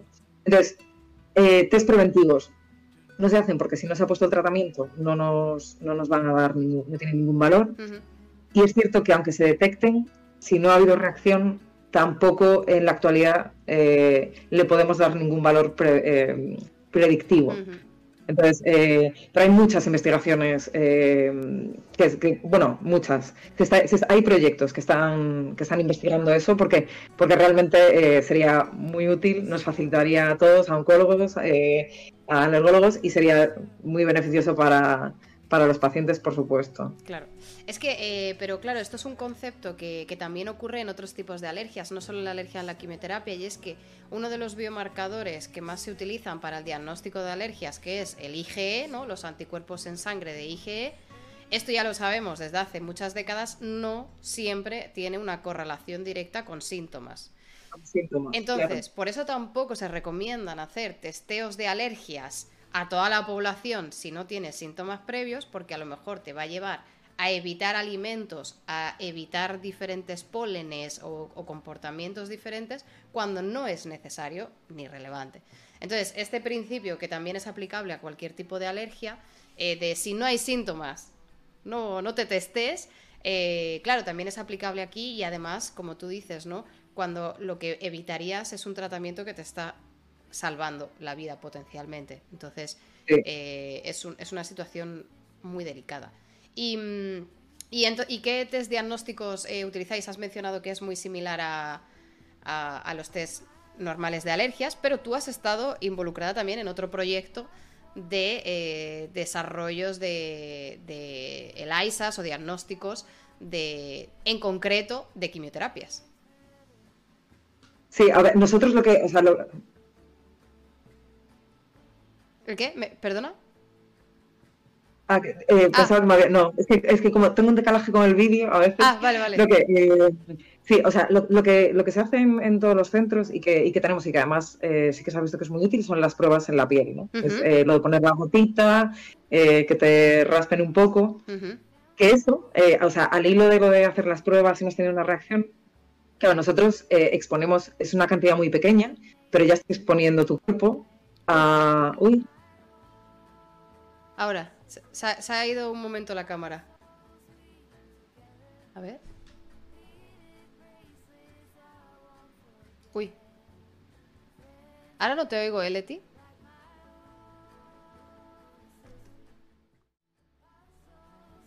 Hemos volcado, sí, hemos, volcado. A ver. Ah, ahora. Uy, espérate. Hola, ¿me? Te, oigo, eh, estás con el ordenador, ¿verdad? Sí, es que me he quedado sin batería, pero estoy ah, cargando el móvil. Vale, vale, vale. es que, te, o sea, te oigo, pero te oigo con el ruido ese que estábamos hablando antes. A ver, a ver si se enciende. Vale, no hay prisa, ¿eh? No hay prisa. Hacemos, hacemos un break para que la gente vaya al baño, se eche un buchito al agua y, y problema. sí, sí. Y mira, estaba leyendo en el chat una cosa muy interesante. Que eh, después, después podemos hablar de eso, de un poco de las alertas, ¿no? De lo del tema de las alergias y tal. Eh, eh, luego, luego podemos tratar ese tema. Pero lo que estaba diciendo con el tema de los test ¿Sí? es que pasa, tú cuando haces un test de alergia, al final le estás exponiendo tu cuerpo a una cantidad muy pequeña, pero ya le estás poniendo en contacto con algo. Y no se sabe exactamente la importancia que tiene a la hora de favorecer eh, el desarrollo de la alergia. Es decir, como si eh, tuvieras un contacto extra. Ya. por eso, de manera preventiva, eh, tampoco está recomendado, recomendado hacerlo. Claro, por si acaso es como que el, trigger, ¿no? Sí, como si fuera, o sea, esto es como muy exagerado, ¿no? No es como un ciclo más de tratamiento, pero sí que es como una exposición más que, que quizás se puede, se puede evitar. Claro. Eh, por eso de manera preventiva tampoco... Tampoco, se, hace. Vale, vale, bueno, Ya, ha vuelto a suceder el móvil, ¿eh? Sí, vale. No, te preocupes, eh, Leti, que esto es, aunque parezca profesional, eh, es bastante de Chile, o sea, cero agobios. Pero mira, aprovecho también para, recordarle a la gente que, que, si tiene preguntas así generales del tema, eh, las puede ir dejando en el Discord, en el canal Preguntas Just Chatting. Em, y si no, si las dejáis por el, por el chat, las los moderadores las van recopilando. Eh, no hace falta que lo preguntéis varias veces, o sea, aunque hayáis hecho vuestra pregunta, si no la hemos contestado todavía, em, no, no, hace falta que la pongáis más veces, que los moderadores la han, la han recogido 100%. Eh, y a lo mejor simplemente la contestamos al final de, la charla, eh, si no encaja en el, momento concreto en el que, en el que estamos hablando, para, aclarar también a la gente. Mientras, mientras va, va volviendo Leti. Eh, ah, mira, Kirtas, sí, sí, Kirtas. Es que claro, si, no, si tú si estás con cascos Kirtas, eh, me puedes ayudar mucho. Ah, mira, ya, ya. Bueno, oye, esto. Perfecto. Sí. ¿Me, oís? Sí, perfectamente. Joder. Ya, ya casi medio profesional de esto, ¿eh? Ha costado arrancar. no, pero, pero, pero, ya perfecto, ¿eh? ya, ya sin problema. Em, a ver, ¿qué, estabas diciendo justo antes de... Ah, sí. Em, eso, que al, hacerle esta, eh, este testeo o esta prueba extra o este eh, con una dosis muy pequeña, que tampoco era ideal para, aumentar este pequeño riesgo. Y la pregunta que te había, que te había hecho de lo del diagnóstico, y es, em, porque claro, como tú dices, se tiene que desarrollar una técnica de diagnóstico específico para este tipo de alergia, ¿no? A los fármacos, porque tú no puedes detectar anticuerpos a algo que no, que no sabes qué es o, que no tienes la técnica, ¿no? O sea, tienes que, no vale detectar cualquier alergia, sino la alergia a esta quimioterapia. Y eso es una técnica que hay que desarrollar. Cuando, cuando empiezas a observarlo, tendrás que optimizar la técnica. Sí. Y lo que nos pasa con las alergias a los medicamentos, eh, no es porque sea el tema que más me gusta a mí, pero eh, es, em, los medicamentos son como mucho más complicados eh, de trabajar en el laboratorio. Eh, fundamentalmente porque no son proteínas, ¿no?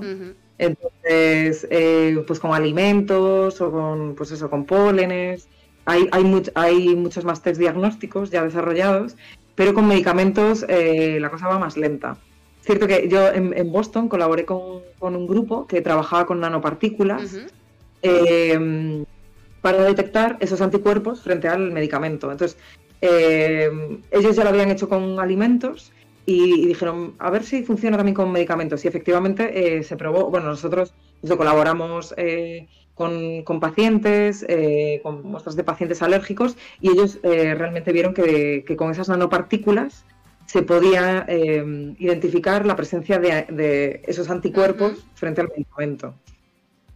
También existen algún test eh, de IgE típico, ¿no? de, los del polen y, los alimentos, pero no, no está tan logrado todavía como, eh, como para otras cosas. Entonces, en ese campo también hay mucho desarrollo que, que hacer todavía. De, momento, es cierto que lo de las pruebas en la piel, que parece así algo como muy rudimentario, que, antes hablábamos, eh, hace tu test de alergia con cosas recicladas. Pues o sea, esto parece como muy rudimentario, pero realmente eh, funciona muy bien. O sea, nos da, nos da una idea, una idea muy buena de, lo que hay. Y después, los síntomas que tienen los pacientes nos orientan también mucho, mucho a ello, la verdad. Claro, claro. Pero sí. Después, eh, por ejemplo, eh, el, trabajo que hicimos nosotros, que también lo, había, lo habéis hecho con alimentos, ¿no? Eh, sí. Antes. Que, que probamos. Es, los medicamentos al final es alergia como, como otras, pero es cierto que como lo que genera la alergia es un poco diferente, pues pues ahí hay mucha distancia en los, en los test diagnósticos respecto a otras, a, pues eso, al polen, a los ácaros, a, a, los alimentos. Claro, y, simplemente digamos que hay que, eh, con las alergias al polen, a los ácaros, eh, hay más décadas de investigación y desarrollo de técnicas y, simplemente hay que adaptar a veces esa misma técnica, adaptarla al, alérgeno o al compuesto que te genera los síntomas eh, para poder diagnosticarlo bien y para también, cuando, cuando más fino es el diagnóstico, Em, mejor puedes optimizar el protocolo de desensibilizaciones también ¿no? que, tú tienes. Porque eh, para, alguien que dice, venga, vamos a ponernos en situación. Te llega un paciente referido de la clínica oncológica y te dice, para evaluación, doctora Leticia de las Vecillas, eh, para evaluación eh, de alergología, sospecha, has visto que, pocos informes he, leído que estoy imitándolos como si yo fuera aquí. Eh, sospecha de alergia a la quimioterapia, a platinos o a lo que sea. Eh, solicito, pido, ruego, eh, valoración y seguimiento. ¿Y tú qué haces? Tú te llegas a este paciente, primera consulta, ¿qué le haces? Te llegas al paciente, ¿no? Y tú eso, le preguntas qué le ha pasado, le haces las pruebas de las que hemos hablado y después le cuentas lo que tú le vas a hacer. y entonces tú le dices, mira, yo ya sé que tú has tenido una reacción y que seguramente no lo has pasado muy bien. Pero yo te digo que te lo vamos a poner de una manera en la que el 95% de las veces no hay ninguna, no vuelve a haber ninguna reacción. Tú te puedes ir a tu casa después tranquilamente y el tratamiento te va, va a seguir siendo igual de efectivo. Eh, y entonces le tienes que explicar, ¿no? ¿Y en qué consiste esa desensibilización? Bueno, pues lo primero que le tienes que contar es que eh, el tratamiento, pues que igual se pone en una o dos horas habitualmente, se lo vas a poner en más tiempo, en aproximadamente unas seis horas. Y que eh, en vez de ponerle solo una bolsa de tratamiento, pues la vas a dividir en tres. Esto es en términos generales, pero esto es eh, como lo que hacemos casi inicialmente, casi siempre, ¿no? Lo más general. ¿Y por qué lo divides en tres? Pues porque eh, al principio eh, hay una bolsa que tiene muy poquita cantidad, la segunda tiene un poquito más de cantidad y la tercera es igual que la que le hubieran puesto si no tuviera alergia. Y, la gente no te dice, pero ¿cómo me vas a poner la misma de antes que me dio reacción? Claro, tú le dices, pero tú no te preocupes. tú tienes que confiar en mí. Porque cuando yo te ponga la que tiene muy poquita, muy poquita, muy poquita cantidad, eh, te la vamos a ir poniendo eh, muy despacito y entonces la célula de la alergia va a decir, uy, me llega un poco de medicamento, pero qué poquito es esto, ¿no? Entonces, ¿para qué voy a reaccionar si esto no tampoco es para tanto? Entonces, le llega un poquito más, le llega un poquito más y tú vas aturdiendo como a la célula, o sea, haces que como que se vuelva, se quede ahí como atontada y cuando ya la tienes atontada del todo con las dos primeras eh, bolsas, pues coges y le pones al paciente la última, que sería como el tratamiento habitual.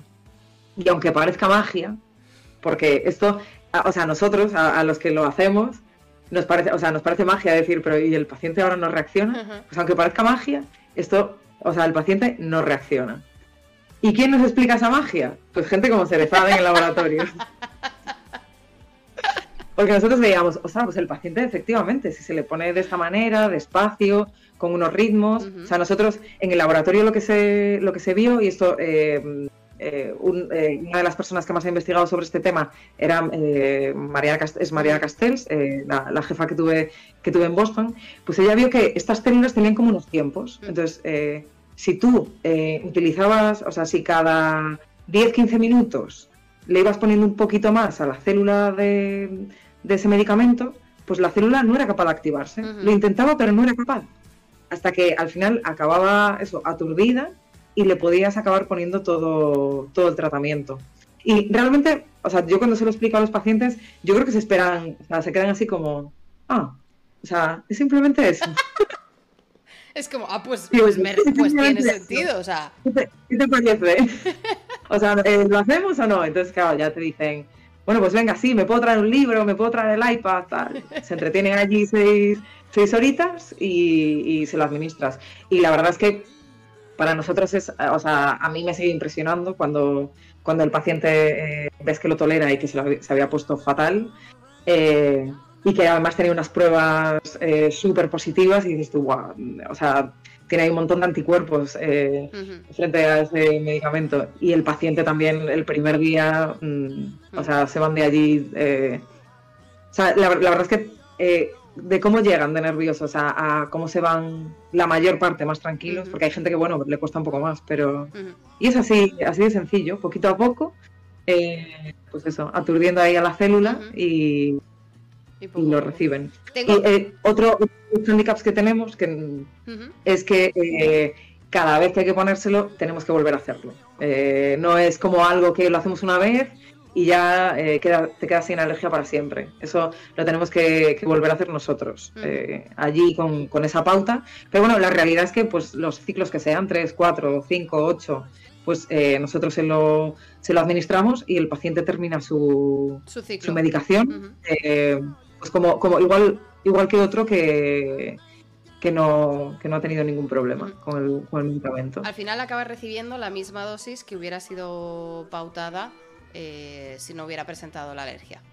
Efectivamente, y en el mismo tiempo, pues por ejemplo, si el paciente lo recibe cada dos semanas, pues nosotros cada dos semanas le hacemos la desensibilización, cada tres, eh, pues eh, nosotros nos ajustamos.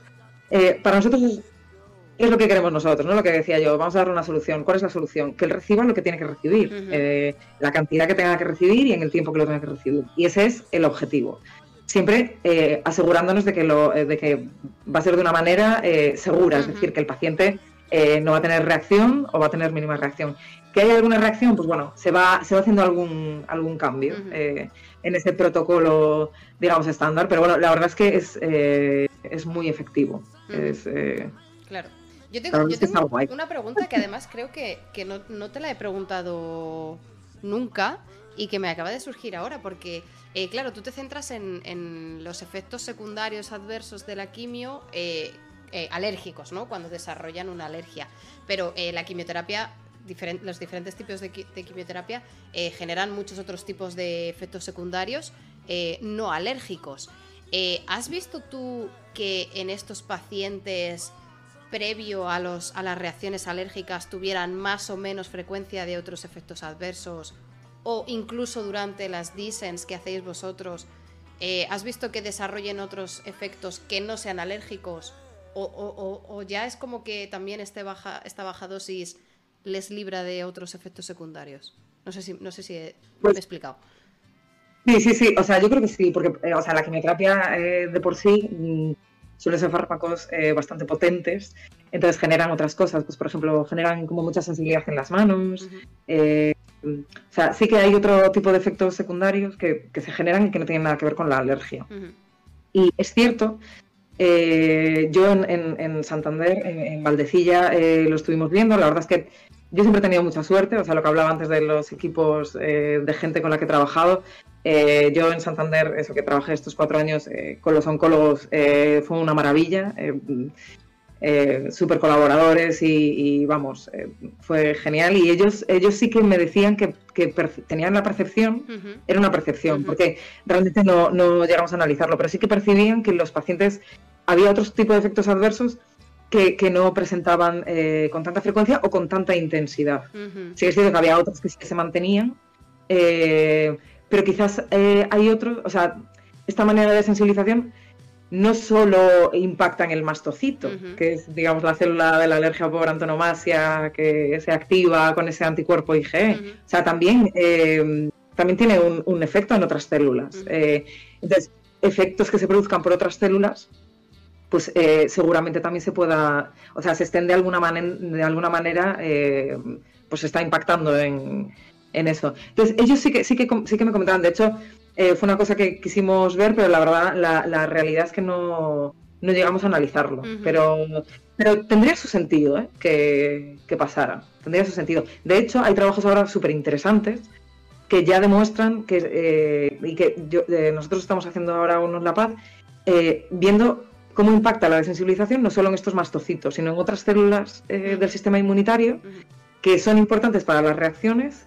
eh, para efectos adversos e incluso para, mm, el, para la propia evolución de, la patología. Entonces, eh, estamos viendo a ver cómo impacta, o sea, qué, efectos tiene. Eh, también en, otro tipo de células. Ya hay grupos que, han demostrado que tiene un impacto mm, de una manera así un poco puntual. Entonces, es, un tema que se está empezando también a, a explorar. ¿Por qué? Porque ya sabemos cómo ayudar al paciente, pero igual si sabemos un poco más de cómo, de cómo impactan otras células, pues, pues oye, quizás hay cosas que se han planteado hoy, como eso de hacerlo de manera, o sea, preventivamente algún test, ¿no? En la sangre que te puedan eh, ver o, o, qué manera eh, se puede predecir. Pues igual sabiendo cómo se impacta en otras células, también sabemos cómo, cómo podemos ver en esas células igual antes algún cambio. Claro. Que, que los mastocitos ahora no podemos ver. Claro, porque a lo mejor eh, es eso, tú puedes eh, detectar la sensibilización previa a la activación o, bueno, incluso en el, en el, proyecto en el que nosotras eh, colaboramos y el paper que está publicado, claro, nosotras vimos a nivel celular de mastocitos y a nivel clínico que cuando hacías este protocolo de las dosis más pausadas, con más tiempo, con más tal, los mastocitos no se activaban porque clínicamente no había síntomas y en la célula tampoco había síntomas. Pero sí que es verdad que uno de los parámetros que medimos, el, el alpha chain, ahí sí que variaba, ahí sí que veíamos un efecto clínico que no estaba en las células, por lo tanto los mastocitos no eran responsables de ahí, y sí que es verdad que en nuestro paper se quedó la incógnita de de dónde viene esto, no tenemos ni idea.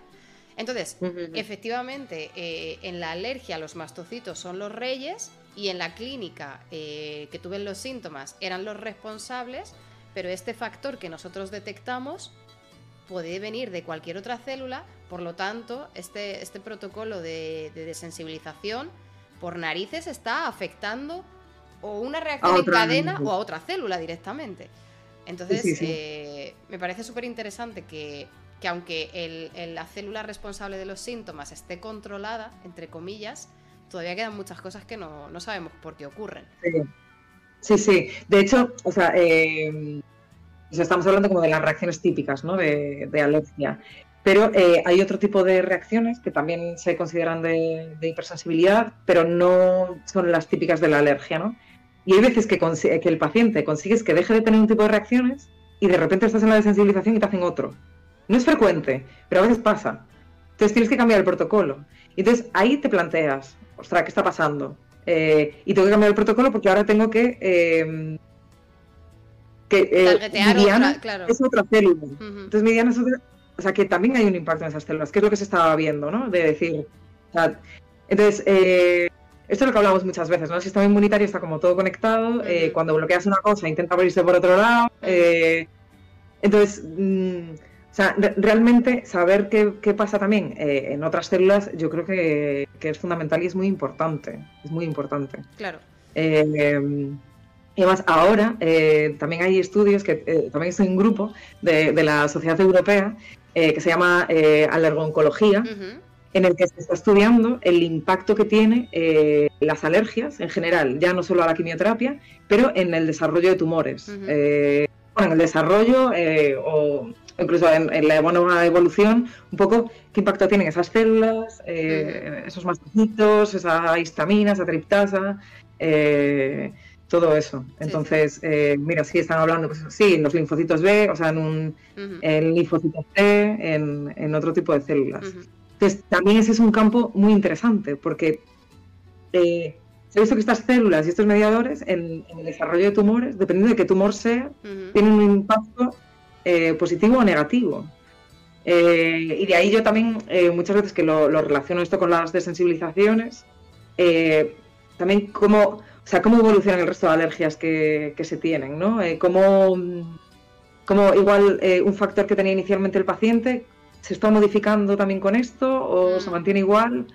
Entonces, eh, realmente después es como un abanico muy amplio, ¿no? Que puedes estar ahí impactando en muchas cosas que al principio no, no habíamos pensado o, mm. Pues, eh, pues ahora que lo mencionas, eh, voy a recordar eh, para la gente del chat que no estuvo en aquel día y, también por si, bueno, Leti, tú lo sabes de sobra, pero hace, yo creo que fue el último Pilares de la Ciencia que hicimos, que Pilares de la Ciencia era como, eran como unos streamings especiales donde yo me preparaba un paper de 1862 de Robert Koch explicando la primera vacuna de, la, de lo que fuera y mm, sí, o sea, la verdad es que son, son unos streamings que están subidos en eh, eh, en YouTube, cortaditos, resumiditos. Eran, bueno, es que digo eran porque hace mucho que no hacemos otro de estos, pero es, un tipo de streaming.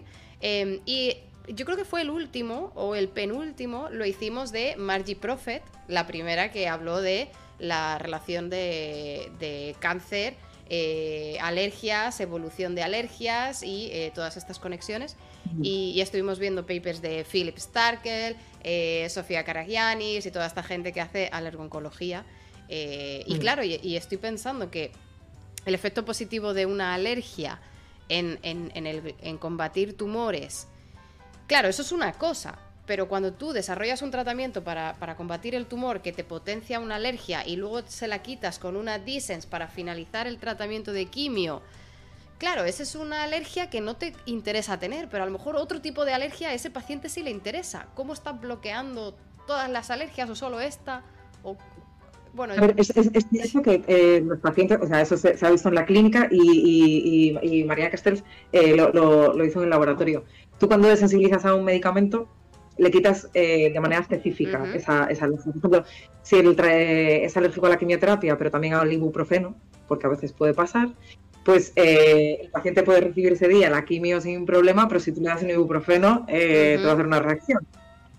Entonces, eh, no sé qué impacto tendrá como a nivel global. O sea, quizás haces muchas desensibilizaciones, pues igual, oye, eh, esos linfocitos B, tal, no lo sé eh, si vas a impactar tanto de, manera global, ¿no? Si vas a reducir un poco eh, pues esa vía de, sensibilización a nivel global. No, no, sé, yo creo que no se, no se sabe. Quizás también porque no se hacen desensibilización, o sea, eh, habitualmente mm, los pacientes no están muchísimos años en, desensibilización, o sea, muchísimos años me refiero a 20, 30. Eh, entonces, quizás, pero bueno, sí, sí, sí que es algo que se está que se está viendo. De hecho, pues hay, hay terapias. Bueno, Sofía Karayanis está trabajando en una terapia IgE eh, antitumoral, que o sea, utilizarlo en, nuestro anticuerpo de la alergia. Para para, como un tratamiento eh, contra el cáncer. Y, la verdad es que o sea, se abre ahí un, mundo súper interesante, eh, que ahí, todavía hay mucho que, mucho que rascar. Pero yo me planteé, cuando empezó a salir todo eso de la alergoncología, eh, bueno, cuando empezó a salir, no, cuando yo empecé un poco a leer y tal y me empezó a interesar, sí que pensé, ostras, a ver si con esto de las desensibilizaciones perjudico o, pero claro, o sea, va mucho más allá. El, hecho de hacer desensibilizaciones de manera un poco puntual no, no impacta de una manera eh, tan global, o por lo menos eso es lo que se, lo que se ha visto. Pero sí que es un tema muy interesante que, mm, que, bueno, yo creo que ahora está... Está caliente. Sí, sí, sí, sí, sí, sí. Sí, además en, eso, en la Sociedad Europea eh, de Alergología y Inmunología Clínica em, están muy interesados, o sea, eh, se están haciendo muchas cosas. Hay, yo creo que cada vez hay más gente eh, trabajando en ello, eh, publicando cosas y cosas muy interesantes, muy interesantes. Hay también un grupo en Luxemburgo, en, Viena, Erika Janssen,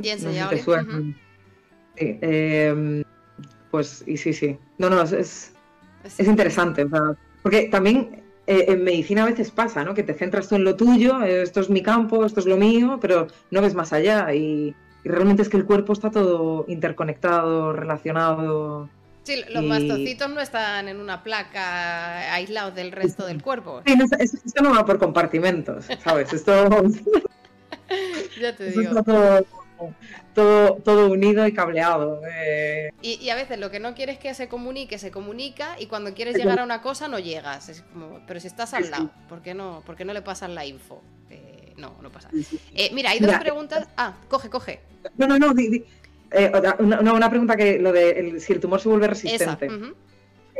pues era, era, una de las cosas que yo cuando empecé ya, ya había una publicación sobre el tema y ahora hay más de una que, sí que, se planteaba, al decir, ostras, igual eso, pues eh, lo pongo eh, más lentamente, igual el tumor no lo recibe igual, eh, incluso mm, la dosis no hace el mismo efecto, o se vuelve resistente, o pues eso, no. Y, entonces se compararon pacientes que eran muy similares, pues en edad, en, el tipo de, enfermedad que tenían, en el tratamiento que estaban recibiendo, en los ciclos ya que llevaban, entonces eh, pues se comparaba la supervivencia y se vio que no había diferencias entre aquellos pacientes que lo recibían en pauta de sensibilización y en aquellos que lo recibían de la manera habitual sin desarrollar alergia. Y como os digo, se ha hecho en diferentes grupos. ¿eh? Se ha hecho en grupos de Estados Unidos, se ha hecho aquí en España, eh, se ha hecho también en grupos en, Asia y, se ha visto siempre que no hay diferencias, no hay un impacto en la, en la, supervivencia de los pacientes. Y sin embargo, cuando si se comparan, si por ejemplo un paciente eh, tiene que recibir el fármaco A, porque se ha visto que es el que mejor le va, y después hay un fármaco B, hay una opción, hay otra opción que es el fármaco B, pero igual eh, pues tiene un 50% menos de efectividad, y el fármaco C, que tiene un 80% menos. Bueno, pues ahí sí que se ve que la, si cambias de fármaco, la supervivencia disminuye, disminuye mucho y la calidad de vida, pero con las desensibilizaciones no se vio eh, la supervivencia y la calidad de vida, que también se han hecho estudios, se ve que tampoco, porque el paciente, aunque al principio tiene un impacto muy fuerte, es decir, ostras, soy alérgico, eh, pues después al ver que lo tolera, eh, la verdad es que... Mm, Compensa. Eh, esa, esa, esa, calidad aumenta mucho. Y al final después sí que es cierto que como yo siempre les digo, si ahora mm, sois un poco VIP, ¿sabes? o sea, venís aquí, tenéis una enfermera solo para vosotros, tenéis un médico casi solo exclusivos para vosotros, o sea, ¿qué más queréis, ¿sabes? Estamos aquí cada 15 minutos. Oye, ¿qué tal estás? Oye, ¿cómo estás? Oye, ¿qué tal te encuentras? y, ¿sabes? Y, sí que realmente yo creo que eso, pues al final, claro, el paciente eh, está mucho más cómodo, más a gusto, porque pues está casi, o sea, intentas también que esté lo más, lo más cómodo y lo más a gusto posible. Claro, claro, claro. Eh, pues mira, había otra pregunta de eh, Palotino que dice, si eso se aplica a pacientes no sensibles, ¿se podría bajar la dosis? Si no hay efecto en la supervivencia en una pauta normal o en una pauta de, de sensibilización, ¿podría ser a lo mejor algo que adaptable, aunque un paciente no, no, tenga una alergia, pero que tenga unos efectos secundarios muy fuertes, podría ser una opción. No sé si este tipo de protocolo eh, cambiaría otros efectos secundarios. Eh, a ver, o sea, eso es una pregunta ya más para oncólogos, pero yo lo que, o sea, lo, que, lo que sí que sé, normalmente los tratamientos, eh, la dosis pues va en función, pues eso, de habitualmente de o la edad, o el peso, o la altura, el tipo de, enfermedad que tenga y cómo la tenga. Entonces, normalmente la dosis eh, para el oncólogo, que es un poco el que a nosotros nos marca la pauta, o sea, el oncólogo es el que decide, el que nos dice, mira, mm, lo ideal es esto. Eh, normalmente para ellos es muy importante mantener esa, dosis. Es cierto que hay veces que si hay muchos efectos secundarios, se puede bajar. Eh, es que os diría algo, pero tampoco estoy muy segura. Yo creo que es porque hay como un rango que, bueno, que más o menos, pues, hombre, siempre es mejor recibir algo que no recibir nada. Eh, en eh, eso, eso, sí que lo sé, ¿no? A ciencia cierta. Pero eh, es cierto que si a veces se baja un poco por los efectos secundarios, pues puede que mm, se mantenga el, efecto en la supervivencia y, en la evolución, pero quizás siempre lo, o sea, siempre ellos van a, lo más óptimo, o sea, a lo mejor, a lo, a lo, máximo que pueden conseguir. Y si no, pues después sí que se puede ir bajando un poquito por la sobre todo por la toxicidad o por otros efectos adversos. Por la alergia, a veces se hace, pero no es lo habitual. O sea, normalmente nosotros siempre nos empeñamos mucho en que el paciente reciba eh, la dosis total.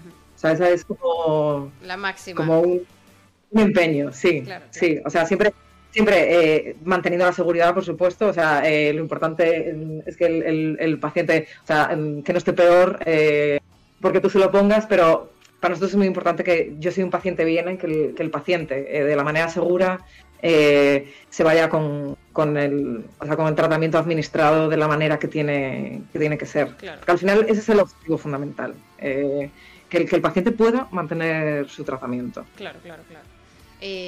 no, es que a mí me parece una flipada porque ya partiendo de la base de, de que cuando tú digamos, eh, para tú desarrollar una alergia, eh, normalmente hay diferentes ventanas en el, desarrollo de tu vida donde tienes una predisposición eh, a desarrollar alergias, porque estás desarrollando tu sistema inmunitario, porque empiezas a encontrarte con patógenos, o sea, ¿no? Vas moldeando.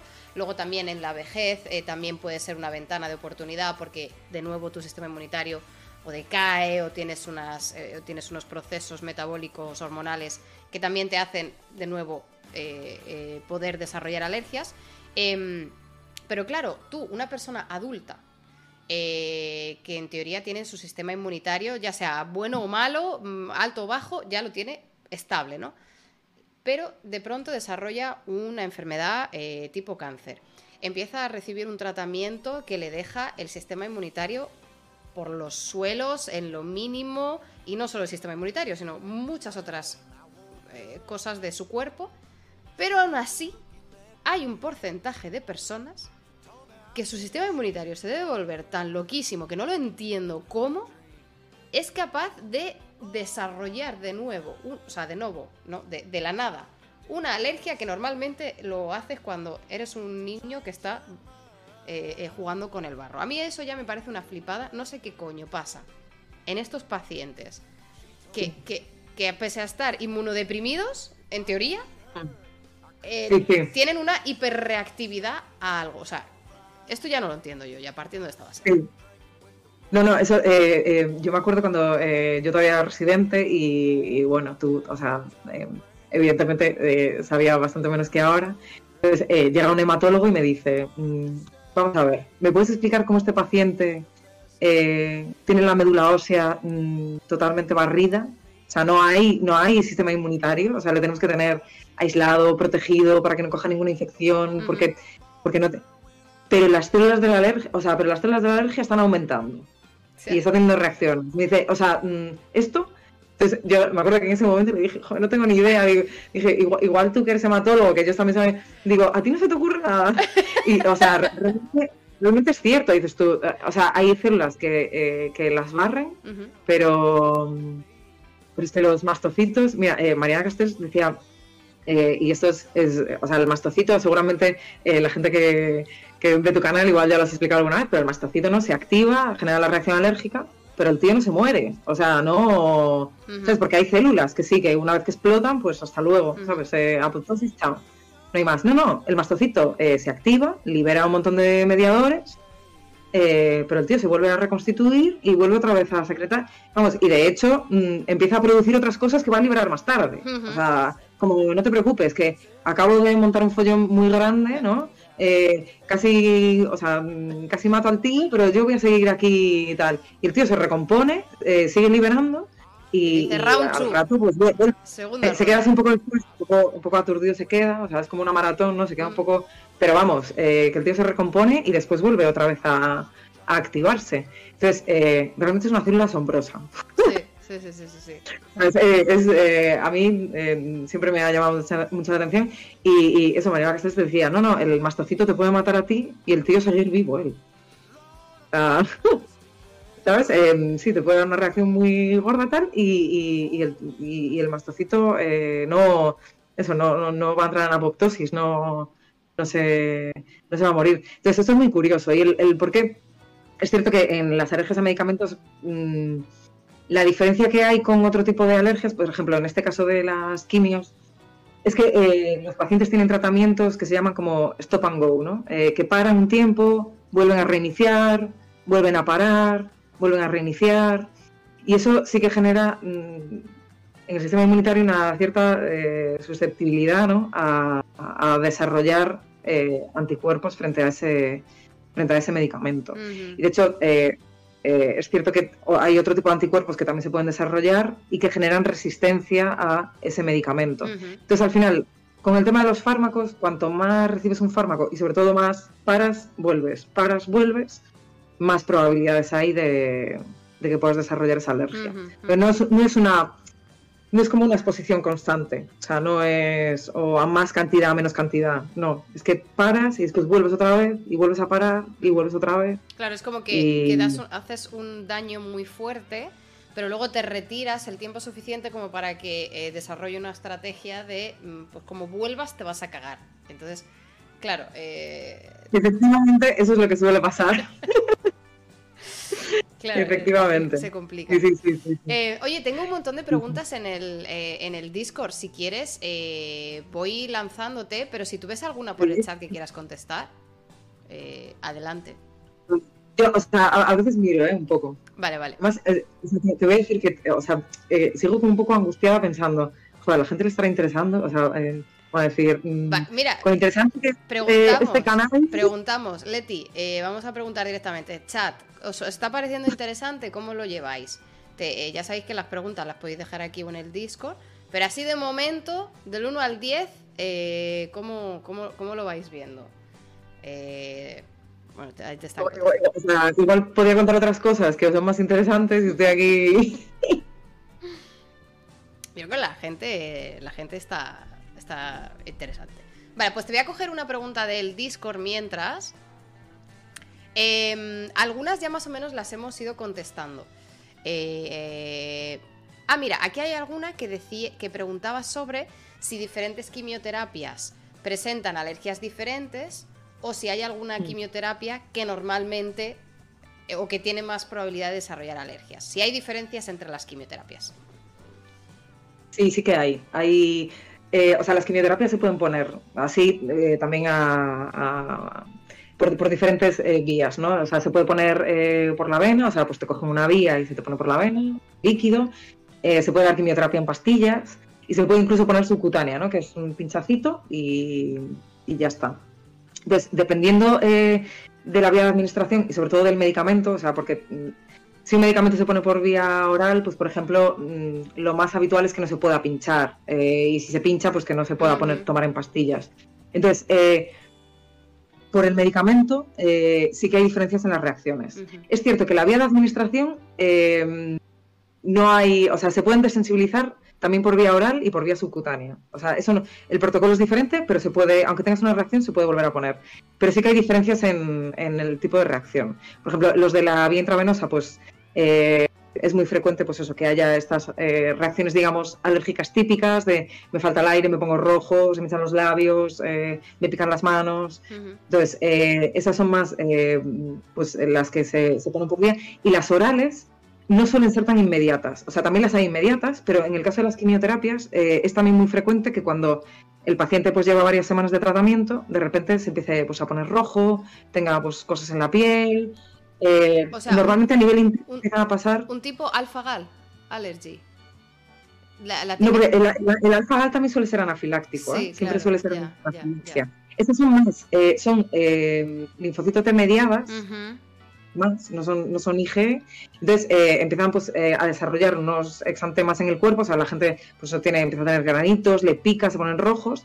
Y ahí lo que pasa a nivel, digamos, interno, que eso el, paciente no lo ve, es que empiezan a subir muchas veces los eosinófilos, mm. eh, a veces hay alteración también del hígado, empieza a haber otras cositas, ¿no? Es bueno, si no es muy grave, sí que se pueden desensibilizar. Entonces sí que dependiendo del tipo de medicamento, eh, hay un tipo de reacciones u otro. Y dependiendo también del tipo de reacción, hay algunas reacciones que son muy, muy graves, o sea, que ponen en riesgo la vida del paciente. Eh, y que hay, eso, son, son un tipo muy concreto, pero esas no podrían eh, desensibilizarse. Son un tipo muy concreto y son las menos frecuentes. Pero es cierto que se sabe que si tú vuelves a exponer a ese paciente, tiene mucho riesgo de mortalidad entonces, eh, en ese caso sí que eh, tienes que cambiar de tratamiento, pero es, es lo, menos habitual eh, que, haya este tipo de reacciones. ahí sí que ya hay mucha mala suerte, como decían, como decían al principio. Entonces, sí, dependiendo del medicamento, suele ser un tipo diferente de reacción. Dependiendo del de, el medicamento, también se hace un tipo de desensibilización u otro. Pero casi siempre es como lo he contado, ¿no? se empieza con muy poquitas dosis, en intervalos determinados de tiempo, hasta que se consigue administrar la dosis, la dosis total. Y después sí que hay medicamentos que tienen eh, como más probabilidades de, desarrollar alergia, pero es cierto que no hay un registro concreto que nos haga saber si eso es o porque el medicamento tiene una estructura que interacciona de una manera más fácil con el sistema, o sea, con el sistema de la alergia o porque son, son, fármacos que son mucho más frecuentes, o sea, que se ponen de una manera mucho más frecuente en pacientes. O sea, que hay más pacientes tratados con ese medicamento. Por ejemplo, eh, hay unas quimioterapias que son los platinos, que para nosotros, pues es eh, la mayor parte de nuestros pacientes tienen alergia a las sales de platinos. Y por ejemplo, eso, los protocolos eh, son los más estudiados y los más los que más se utilizan. Entonces, pues para nosotros esos pacientes vamos a decir que somos los que, los que tenemos más manejo de ellos. Claro. Los que quizás vemos, con más frecuencia. Eh, hay otros, pues taxanos también, que son por vía intravenosa, que tienen también eh, reacciones, otro tipo, pero también eh, es relativamente frecuente. Pero es cierto que el hecho de, o sea, no hay ningún fármaco que no se pueda desensibilizar. Lo que nos indica que se pueda o no es el tipo de reacción. O sea, si está dentro de ese grupo que no se puede, ahí ya eh, no. Pero no por, o sea, el tipo de fármaco nos da, nos da un poco igual. Claro, es que justo eh, Ginesa eh, había, había hecho una pregunta antes y ahora también la, había encauzado con, el tema de los platinos, porque Ginesa eh, fue quien inauguró el, el Jazz Sciencing de la semana pasada, eh, que nos dio una masterclass de cuatro horas de química inorgánica que flipas, Leti. O sea, eh, se te cae. Eh, he, visto, he visto un poquito, ah. pero no lo he visto entero. pues impresionante, lo de, lo de Ginesa fue impresionante. Y, lo, y ha hecho una pregunta antes que si tenía, se tenía que ver, lo voy a decir mal, pero has preguntado por los cationes Ginesa de los platinos o las, las la, pues eso, lo que decías tú, ¿no, Leti? La estructura que, presenta este fármaco. Em, a ver, claro, esto ni, sé de química ni sé de, eh, sensibilizaciones, pero en alergias, eh, si los alérgenos están combinados con lípidos, tienes una sensibilización particular. Si además es un lípido concreto y no otro, eh, la sensibilización es totalmente diferente, porque además también depende de la vía. Si tú te desensibilizas de, por vía cutánea o por vía eh, aérea o por vía gastrointestinal, tienes unas células diferentes que procesan eh, el compuesto también de manera diferente. Hay algunos alérgenos que si están cubiertos por em, glúcidos, por, por azúcares, también cambian su conformación y también los hacen visualmente más atractivos a ser, a, ser analizados. Esto en las alergias clásicas, digamos. Hmm.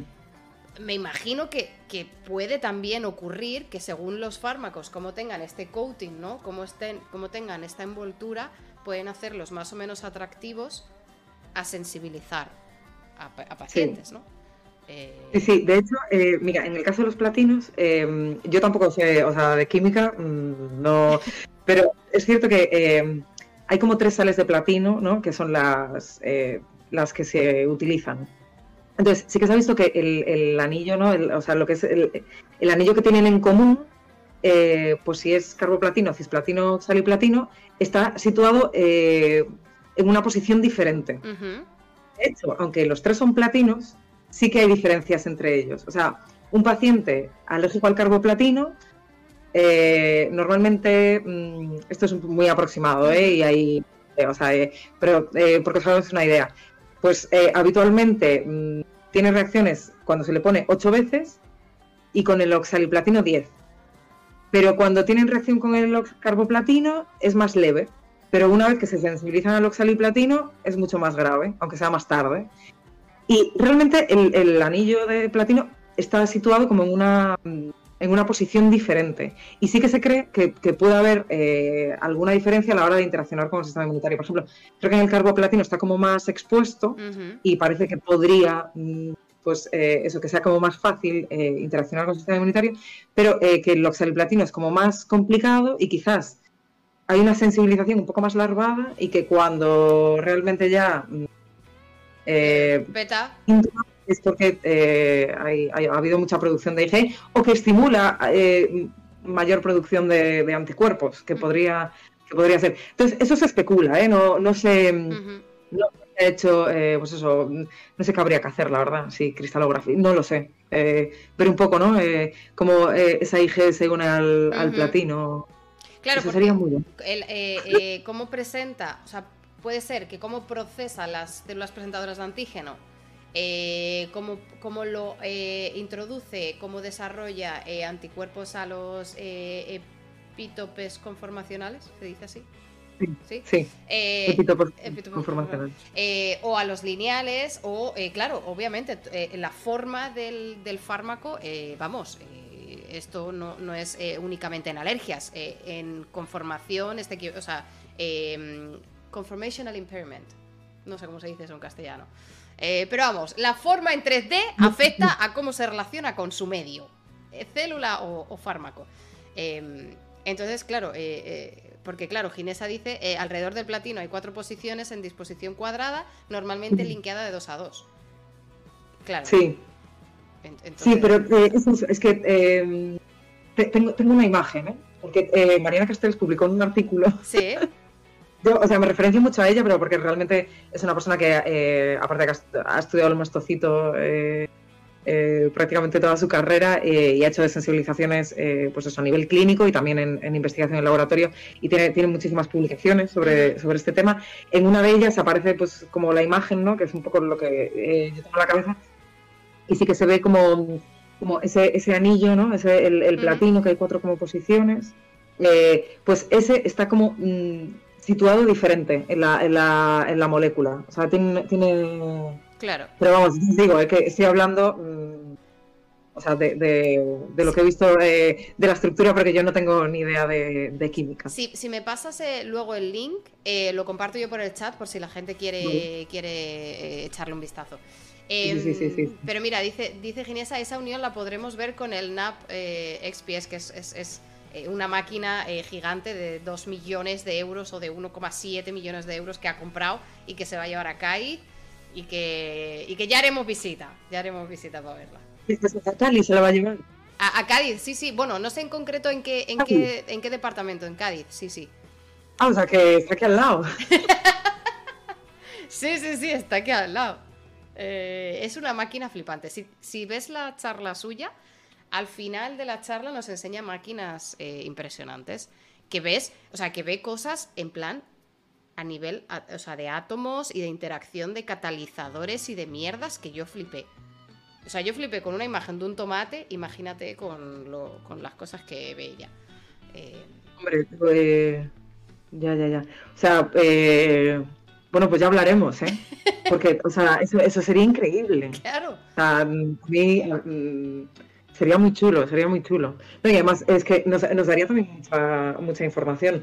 Porque al final de cómo se desarrolla todo esto, lo que, lo que hablábamos también al principio, que además me parece una reflexión eh, muy lógica. El, mm, no podemos hacer nada preventivo. O sea, no podemos, antes de que el paciente tenga la reacción, decir, oye, que ya hemos visto que tiene este marcador alto, eh, te lo paso.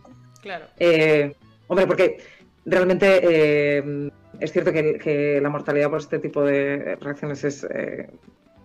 o sea, no suele suceder porque además están en el hospital y se trata inmediatamente, pero, mm, hombre, te, evitas el tener la reacción y, que el paciente lo siga tolerando claro. Mm, por ello. Claro, claro. O sea que no, no, eh, eh lo que, todo lo que... antes, ¿ves? Tú cuentas una cosa y dices, tú, ostras, me encantaría ver esto, esto podría tener... Y de repente alguien te dice, ah, pero eso se puede hacer. Claro. Que es lo que hace un en Boston, me decía, mm, Leti, pero mm, se puede hacer, hacemos ahí un Western Blood, hacemos un, un ELISA, hacemos... Y yo, pero, y se, claro, claro, sí, se pueden ver proteínas, se pueden ver. Y yo, mm, como si hubiera salido de una cueva del cromañón y no, supiera lo que pasa en, la, en el mundo. Yo a veces pienso también, ¿eh? que quizás era culpa mía que llegué allí y dije, joder, igual tenía que haber ido. No, mm, pero. Yo qué sé, me tenía que haber informado más, tenía que haber leído más. No, pero, pero es que no te puedes. Eh, o sea, obviamente tú vas notando las, las faltas, ¿no? De conocimiento según vas andando. No, no, es imposible que a ti de modo tu propio se te ocurra, oye, no sé de este tema, ¿no? Cuando te enfrentas a ese tema es cuando dices, hostia, no tengo ni idea, ¿no? Y cuanto más lees es cuanto eh, menos ideas tienes. Entonces, eh, es obvio. Yo, por ejemplo, pues eso, con Ginesa, eh, a mí me contaba unas cosas de química que yo decía, pero, o sea, es que yo, claro, no me había planteado que esto existía, que tú podías visualizar este proceso. Y claro, y para ella es como, hombre, pues por supuesto, mujer, ¿qué, te piensas sino qué hago? Yo, claro, idea. Sí, eh, yo hace poco cuando, mm, cuando planteé el estudio que estamos haciendo ahora, ¿no? De ver el, impacto no solo en, a nivel de IG, de las desensibilizaciones, eh, yo había leído algún artículo, ¿no? Y había visto que, habían, lo habían hecho, y entonces eh, yo hablé con una bióloga, eh, para que tenemos la suerte de trabajar, y le, dije, yo, o sea, es cierto que siempre desde, desde el desde el lado de decir, a ver, yo esto lo he leído, ahora no tengo ni idea de cómo se hace y no sé si esto realmente, o sea, tiene algún sentido. igual, oye, los que lo han publicado, vete tú a saber. Entonces, eh, se lo cuento y entonces me dice, no, es muy interesante. Y digo, pues yo he pensado que igual podemos hacer... Y me dice, lo vamos a hacer, pero así no. y entonces ya, y claro, eh, yo después me dije, pues mira, eh, lo vamos a hacer de esta manera porque... Y entonces te empieza la verdad es que a mí eso después me encanta, porque también me podría decir, no, no lo vamos a hacer así, lo vamos a hacer de esta manera, porque yo, que soy la que está en el laboratorio, sé que la mejor manera de hacerlo es esta. Pero, o sea, lo mejor de todo es que me lo, me lo explica y me dice, mira, lo vamos a hacer de esta manera porque he leído el otro día que ha salido una cosa tal y entonces han visto que si lo ven de esta manera, pues se identifican mejor. Y, claro, mm, yo para mí, eh, o sea, que me, me, me, me parece alucinante y, y, y me encanta, digo, pues perfecto, así lo hacemos. Claro, claro. Y la verdad es que eso está, pero, eso está genial. Pero es, es, es lo guay y, me, me, gusta el comentario de la mitad de mano porque dice, este es como el programa de Juan y medio de la ciencia. Claro, pero es que si no, a veces, porque a veces...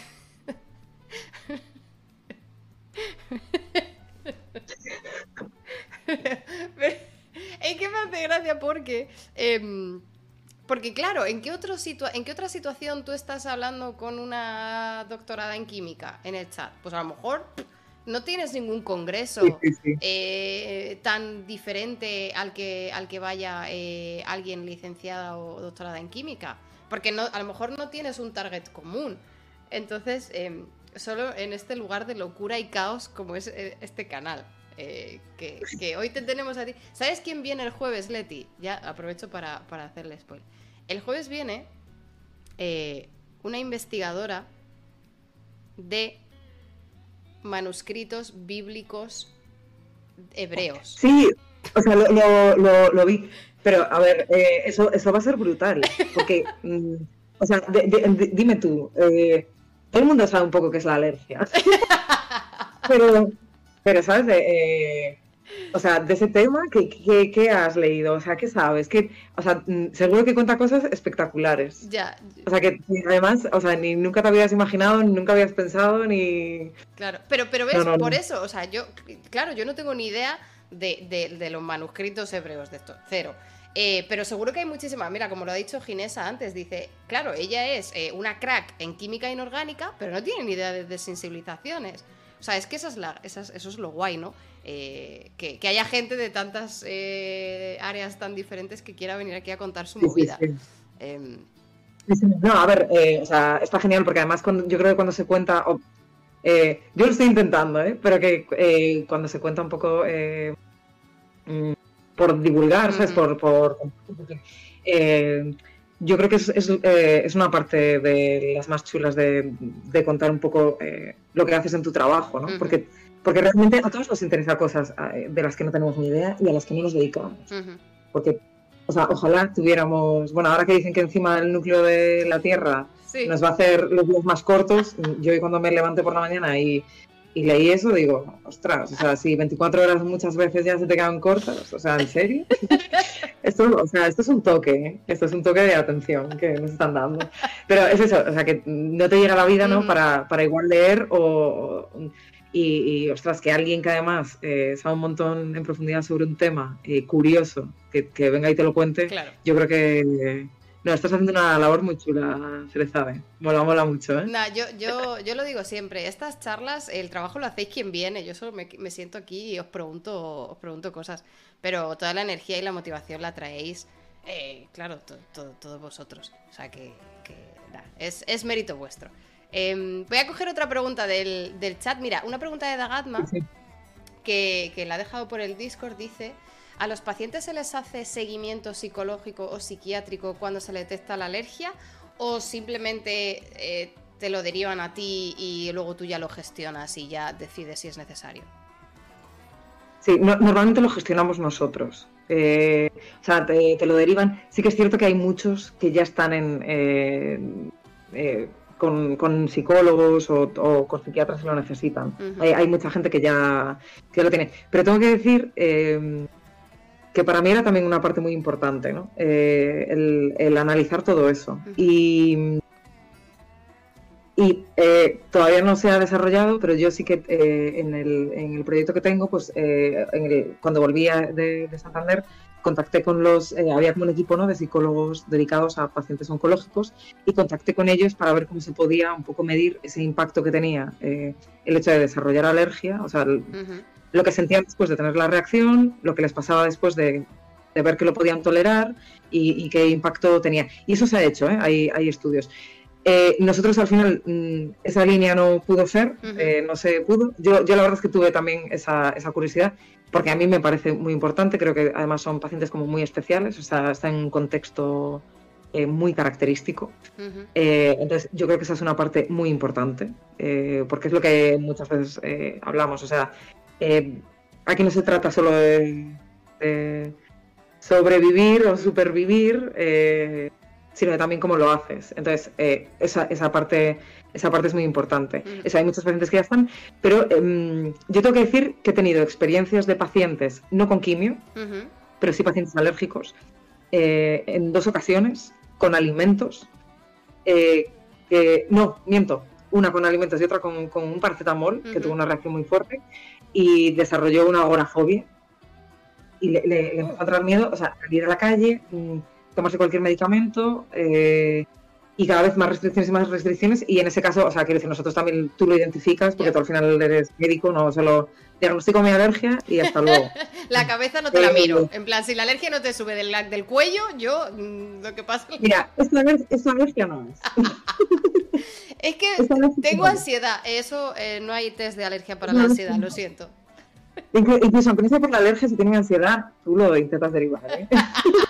No, pero, pero es cierto que hay veces que hay pacientes que por la propia reacción alérgica desarrollan, eh, pues eso, eh, eh, procesos psicológicos y, tienes que tienes que derivarlos. Y en este caso, la verdad, o sea, la paciente después fue muy bien, o sea, se, se le resolvió con la psicóloga genial y tal. de hecho, yo la, seguí, aunque yo ya lo había diagnosticado y ya no tenía nada más que hacer, pero bueno, siempre te, mm, no sé, yo me sentía como un poco responsable porque yo era alergóloga y ella era alérgica. y digo, joder, es que es alérgica y, está mal porque está alérgica. y, no, la verdad es que la paciente después le fue muy bien eh, y, lo resolvió. y, pero sí, o sea, sí, sí que sí que eso es un, aspecto, para mí es muy importante. Claro. O sea. Claro, claro. Eh, pues mira, Dagadma, ahí esa era, esa era la pregunta de Dagadma, que el pobre ha dicho antes, eh, me iba a ir a cenar, pero a lo mejor llega mi pregunta. Pues ya se puede ir a cenar el pobre Dagadma que estaba aquí esperando. Eh, mira, una pregunta de, Alberto. dice, ¿podrías contarnos cuáles son los últimos avances en cuanto a diagnóstico y tratamiento y cuáles son los retos para los próximos años? En plan, ¿qué son? Bueno, un poco has tocado algunas preguntas sin resolver pero, pero ¿cuál es el, mayor reto que ahora mismo tienen las, desensibilizaciones? Eh, a ver, eh, lo o sea, para nosotros lo ideal o sea, sería eh, una de las cosas, uno de los retos que, podemos tener es mejorar el diagnóstico, porque sí que es cierto que muchas veces dices, vale, tiene, ha tenido una reacción, me ha salido todo negativo, o sea, yo no sé qué pasa, pero claro, el paciente se ha puesto muy malo. Entonces yo sé que con la desensibilización eh, lo va a tolerar, entonces vamos a hacerlo. Y, o sea, nosotros necesitamos más técnicas diagnósticas para ver exactamente qué le ha pasado al paciente eh, y por qué le ha pasado. Y realmente ajustar bien ese protocolo a lo que, lo que él necesita. Por muchos motivos, incluso eh, desde el más banal hasta que, puede parecer el más banal, pero que sí que afecta, que es el tiempo que duramos en, hacer la desensibilización. O sea, si tú al final pudieras hacer una desensibilización de alguna manera que durara menos de lo que duran ahora, ¿no? Eh, pues eso mejoraría también el protocolo. Eh, si sigues manteniendo la tolerancia y, el paciente lo recibe bien, y, para eso necesitamos saber eh, exactamente qué células están involucradas, además de las que ya sabemos y cómo afecta eso. También el tema de, de, la prevención, de que sea algo preventivo, o sea, de que, de que podamos ver, de hecho, la verdad, eh, pedimos eh, este verano, que además fue una locura, ¿no? Fue pleno agosto, tal. Me llama eh, una compañera que trabaja en Barcelona, oye Leti, mm, es que va a salir una convocatoria de un montón de dinero y nos pueden dar un montón de dinero em, pues para el proyecto y tal. Y, sería muy chulo porque era un proyecto, pues eso, que lo que queríamos ver era si había algún marcador genético, farmacogenético, si, si, había algo, pues un poco que nos pudiera predecir ese tipo de alergias o nos pudiera... Eh, y bueno, hay un montón de centros y tal, al final no salió, pero bueno, esa idea está ahí, eso está escrito, en algún momento, en algún momento saldrá. Sí, y yo creo que esa también es, eh, pues eso, si hay algún tipo de susceptibilidad genética, eh, que eso también se ha estudiado, pero mm, tampoco hay datos muy contundentes, y se ha estudiado en, determinados tipos tumorales muy concretos, entonces eh, hacerlo, pues eso, más expansivo a todo tipo de tumores y a todo tipo de fármacos, pues eso a nivel de, de farmacogenética. Entonces, eh, esos son eh, los, mayores retos. Si se pudiera, o, incluso prevenir, ¿no? Que, podamos hacer de alguna manera, pues igual administrándolo desde un inicio de alguna otra manera, o con algún medicamento asociado. Combinando. Que eso se desarrolle. Entonces, eh, la, prevención y un poco la previsión de, eh, yo creo que son los mayores retos ahora mismo. Muy interesante. Eh, voy a aprovechar, eh, no quería cortarte ni muchísimo menos, pero, pero justo ha, venido una raid de, otra, otra streamer que además, si no me equivoco, es bióloga que también hace streamings, a veces de ciencia, a veces de otras cosas, y nos ha traído a toda su gente, así que muy bienvenidos a todos. Muchísimas, muchísimas gracias por, la raid. Hoy estamos charlando bióloga y paleontóloga. Eh, ahí está, ahí está. Eh, que el otro día le hicimos una raid, que la, conocimos eh, hace una semana, y, y, hoy nos ha devuelto la raid. Y hoy estamos charlando con Leti, que es compi y, y, una crack, y nos está hablando de la alergia a la quimioterapia. Eh, y, estábamos aquí en, plena, en plena conversación, así que muy bienvenidos a todos. Y si tenéis preguntas. Oye, qué chulo esas cosas, ¿eh? ¿Has visto? Pero es que está muy de repente he visto subir ahí en el muñequito un montón de gente y digo, ¡uh!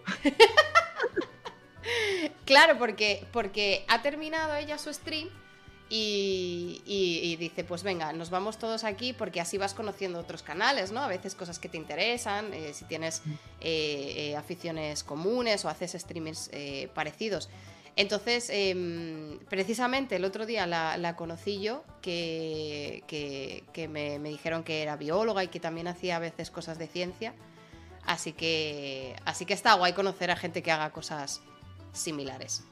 Y... No, está, muy chulo, ¿eh? Yo, te, yo tengo que decir que, o sea, esta es la primera vez que hago algo así.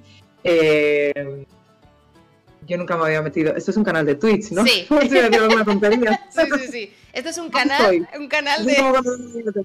Pues, eh, sí, sí, es igual que cuando llegué al laboratorio. o, pero, o sea, yo nunca había, había estado, o sea, había eh, visto un canal de Twitch y, la verdad es que me está gustando el tema, ¿eh? me está gustando mucho. Es que mola mucho el chat, ¿eh? El chat eh, va haciendo muchas preguntas, está, hace comentarios. Claro, tú ahora lo estás viendo, digamos, desde, desde, desde aquí, desde la pantalla. Pero cuando tú estás en tu casa tranquilamente, hay mucha gente que, se pone el Twitch en la tele o se lo pone en modo radio y mientras pues va haciendo cualquier cosa, de vez en cuando comenta algo en el chat. No, es que, eh, o sea, es lo que estaba pensando, porque eh, por ejemplo, el jueves eh, seguro que hay una conversación súper interesante eh, que te la pones ahí de fondo y, escuchas cosas, cosas muy chulas. Yo tengo, mucha, yo tengo mucha gente, eh, muchas veces también de LATAM, que porque los horarios no cuadran, se lo ve siempre en diferido, ¿no? Entonces siempre me dice, ah, pues el otro día me vi el, diferido, ¿no? El, como se queda guardado un tiempo, te lo dejas ahí y mientras vas haciendo cualquier cosa. Que, además, o sea, me encanta lo del chat. Mira, te esperamos en el chat el jueves, Leti. y además, o sea, quiero decir algo que llevo mm, desde el principio queriendo decir. Dale. Porque también lo vi el otro día en el chat, a Jimmy Vigo. Sí. Yo soy, de Vigo. Entonces, cuando, cuando o sea, no sé si se era Vigo o es que es de Vigo, pero que siempre hace como mucha ilusión, ¿no? Sí, hay... su propio canal. me parecen palabras ya mayores, pero... Hay mucho, hay mucho gallego en Twitch, ¿eh? Te digo. Si surge algo así interesante de lo que hablar eh, y se sabe me vuelve a invitar, yo ahora ya vuelvo. Porque ahora ya que sé de tema y tal, ya tengo configurado todo, el micrófono, tal. Eh, o sea, el próximo día, de todos modos, porque he visto que mi, mi outfit. Eh, lo han dicho, sí, sí, sí. No, muy acertado. Y tengo que decir que antes de empezar también me vi yo y dije, mm, sí, efectivamente, parece que es el camuflaje. Pues hay cositas que mejorar, por lo que veo. Pero no, está, muy guay. Es, es, es eh, totalmente em, eh, eh, trial error, que se dice, ¿no? Esto es eh, entrar una vez y luego ya le vas cogiendo el gusto. Mira, Ginesa, que estuvo la semana pasada, se enganchó también cuando vino una conocida suya y se lo puso ahí en plan de voy a ver qué es esto y ahora la has visto ahí comentando en el chat, o sea, a full. Eh, eh, es, es, empezar, la cuestión es empezar. Y, hay un streamer que no sé si te, no sé si te suena, eh, Ciro López, comentarista de toda la vida de fútbol, básquet y tal, que, bueno, que me corrija el chat. Dindonfer, es que Dindonfer conoce mucho a Ciro. ¿De dónde es Ciro? Porque quiero decir de Vigo, pero a lo mejor me estoy lanzando un triple y... De Sarria. De Sarria. Ah, ah, ah. Pues, pues mira, por ejemplo, Ciro López eh, también está aquí haciendo streaming a sus 66 años o no sé cuánto. O sea, eh, aquí hay cabida para todo el mundo, Leti. No, está muy chulo, está muy chulo. Yo eh, lo, voy a, o sea, lo voy a utilizar como oyente y también en el chat. La verdad es que está. O sea, es un juego muy chulo, ¿eh? Sí, sí, sí. Es, es, una pasada. Entonces, a veces eh, las preguntas del chat te dan pie a, pues eso, a, pensar en cualquier otra cosa eh, mm. o, a escuchar de otro tema porque hoy estás tú, luego otro día viene otra persona y, aprendes de otra cosa. Y, la verdad es que, bueno, yo tengo una delicia de chat que siempre son agradables. y, aunque sea haciendo bromas o lo que sea, siempre, siempre es buen rollo. Así que es, es, lo mejor, la verdad te lo digo. De este canal lo mejor es el chat. Em, voy, a hacer, voy a hacer coger otra pregunta, ¿vale? En el momento en el que tengas que irte, Leti, porque llevamos dos horas y media casi. O sea, tú en el momento en el que tengas que irte lo dices. No, hombre, aguantamos un poquito más. No, me, me está divirtiendo mucho. no, a ver, eh, o sea, en, algún momento habrá que cortar, ¿no? Mañana hay que ir a trabajar y tal. Y... Yo, escúchame, yo, yo no tengo prisa. Yo, o sea, tú, decir que hablamos el lunes, ¿no? Sí, ayer. Eh, o sea, ayer, ayer, ayer. Sí, sí. Eh, y, y, le digo, ¿por qué cuánto tiempo es? Yo dije, 15 minutos, 20. y me dice, a ver, hay gente que se tira una hora, hay otra gente que cuatro. Claro, o sea, bueno, yo, Cercana me conoce, yo soy bastante prudente y tal, y claro, yo en ese momento no lo quise decir, fue como, ¿cómo voy a estar cuatro horas? y de hecho lo que le dije fue, bueno, tú no te preocupes, ya a partir de las 8 no tengo nada más que hacer. Claro. Pero me, me, me, parecía como imposible. Y es que ahora llevamos ya más de dos horas. o sea, qué locura. Qué locura. Pero ves, es que empezamos a charlar un poco de, pues eso, cómo has llegado a estudiar esto, cómo no sé qué, luego, y, te digo una cosa, hay aproximadamente 15 preguntas en el chat, en el Discord. Que, hemos cogido tres, hay 15 más. O sea, eh, no, no, las vamos a contestar todas, no te preocupes, pero para que te hagas una idea de que si queremos podríamos estar 40. Eh, em, voy a coger una pregunta em, de, a ver, Ali. Eh, ah, vale, no, pero la pregunta de Ali ya la hemos contestado, así que eh, perdóname Ali, pero voy a, la, voy a la siguiente. De Carpe. Dice, ¿se ha detectado alguna correlación entre haber consumido ciertos fármacos y tener una alergia a la quimio? O sea, dos, alergia a fármacos tipo ibuprofeno y alergia a quimio, a quimio. ¿Hay algún link? Pues en principio, no, o sea, no hay nada descrito que haya algún medicamento ¿no? que nos favorezca, porque es cierto que los platinos son como fármacos muy específicos, son muy, muy diferentes. Eh, y, es lo más frecuente es eh, siempre tener eh, como alergia al mismo grupo de fármacos, ¿no? Porque las, estructuras entre, entre, medicamentos son muy, son muy diferentes. Entonces, no se ha demostrado. Sí que se ha visto en las series de pacientes que se, que se analizan, casi siempre todos han tenido alergia antes a algún otro medicamento. Pero tampoco se sabe mm, o sea, no hay ninguna explicación eh, de que haya gente que tenga, o sea, que haya algún medicamento que, favorezca la, sensibilización a los platinos si no es otro platino. Sí que, por ejemplo, si tú has tenido carboplatino y después te ponen oxaliplatino, eh, ya no se cuenta que el oxaliplatino, el primer ciclo, es como la primera dosis. O sea, siempre se tiene en cuenta que tú has recibido ya otro platino y que es probable que igual en vez de la décima dosis, pues eh, tengas más predisposición a a desarrollar eh, la reacción antes. Claro. O sea que. Eh, pero no, no, hay ningún fármaco, en principio, que sensibilice en el caso de los platinos, por ejemplo. Pero los platinos entre sí, sí. Claro, o sea que depende, depende en concreto de qué, de qué compuesto estamos hablando. Em, hay otra pregunta, además esta pregunta me hace, me hace especial ilusión, de Meikus, porque Meikus nos dijo eh, la semana pasada que le acababan de eh, coger, eh, acababa de aprobar todos los exámenes de admisión para estudiar la carrera de medicina. Nos lo, nos lo dijo la, semana pasada. compartió sus buenas noticias con, nosotros y, y te hace una pregunta. Y la pregunta es, ¿cómo se hace en la carrera de un médico para especializarse más en investigación que en atención a pacientes? ¿O cómo, o cómo lo hiciste tú? Eh, a ver, em, primero, o sea, primero tienes que tener claro si quieres ver a algún paciente o ninguno. Vale. O sea, eh, realmente si no quieres ver ningún, ningún paciente, em, eh, a nosotros siempre nos decían en la carrera que si realmente solo queríamos hacer investigación, que, hiciéramos biología, ¿no? Pero es cierto que como médico, tú después te puedes ir un poco, em, o sea, especializando. Eh, cuando acabas la carrera, si quieres tratar pacientes, siempre tienes que hacer el MI, tienes que especializarte en algo. Hay eh, todas las especialidades tienen investigación, pero hay algunas que son de mucha más investigación. Por ejemplo, tú si haces la especialidad de inmunología, tú puedes ver pacientes, pero es cierto que tienen muchísima parte de investigación, o sea, son como más proclives. Pero en, cualquier especialidad que hagas, si tú quieres hacer investigación, siempre vas a tener la oportunidad. Es cierto que hay dos o sea, varios tipos de investigación.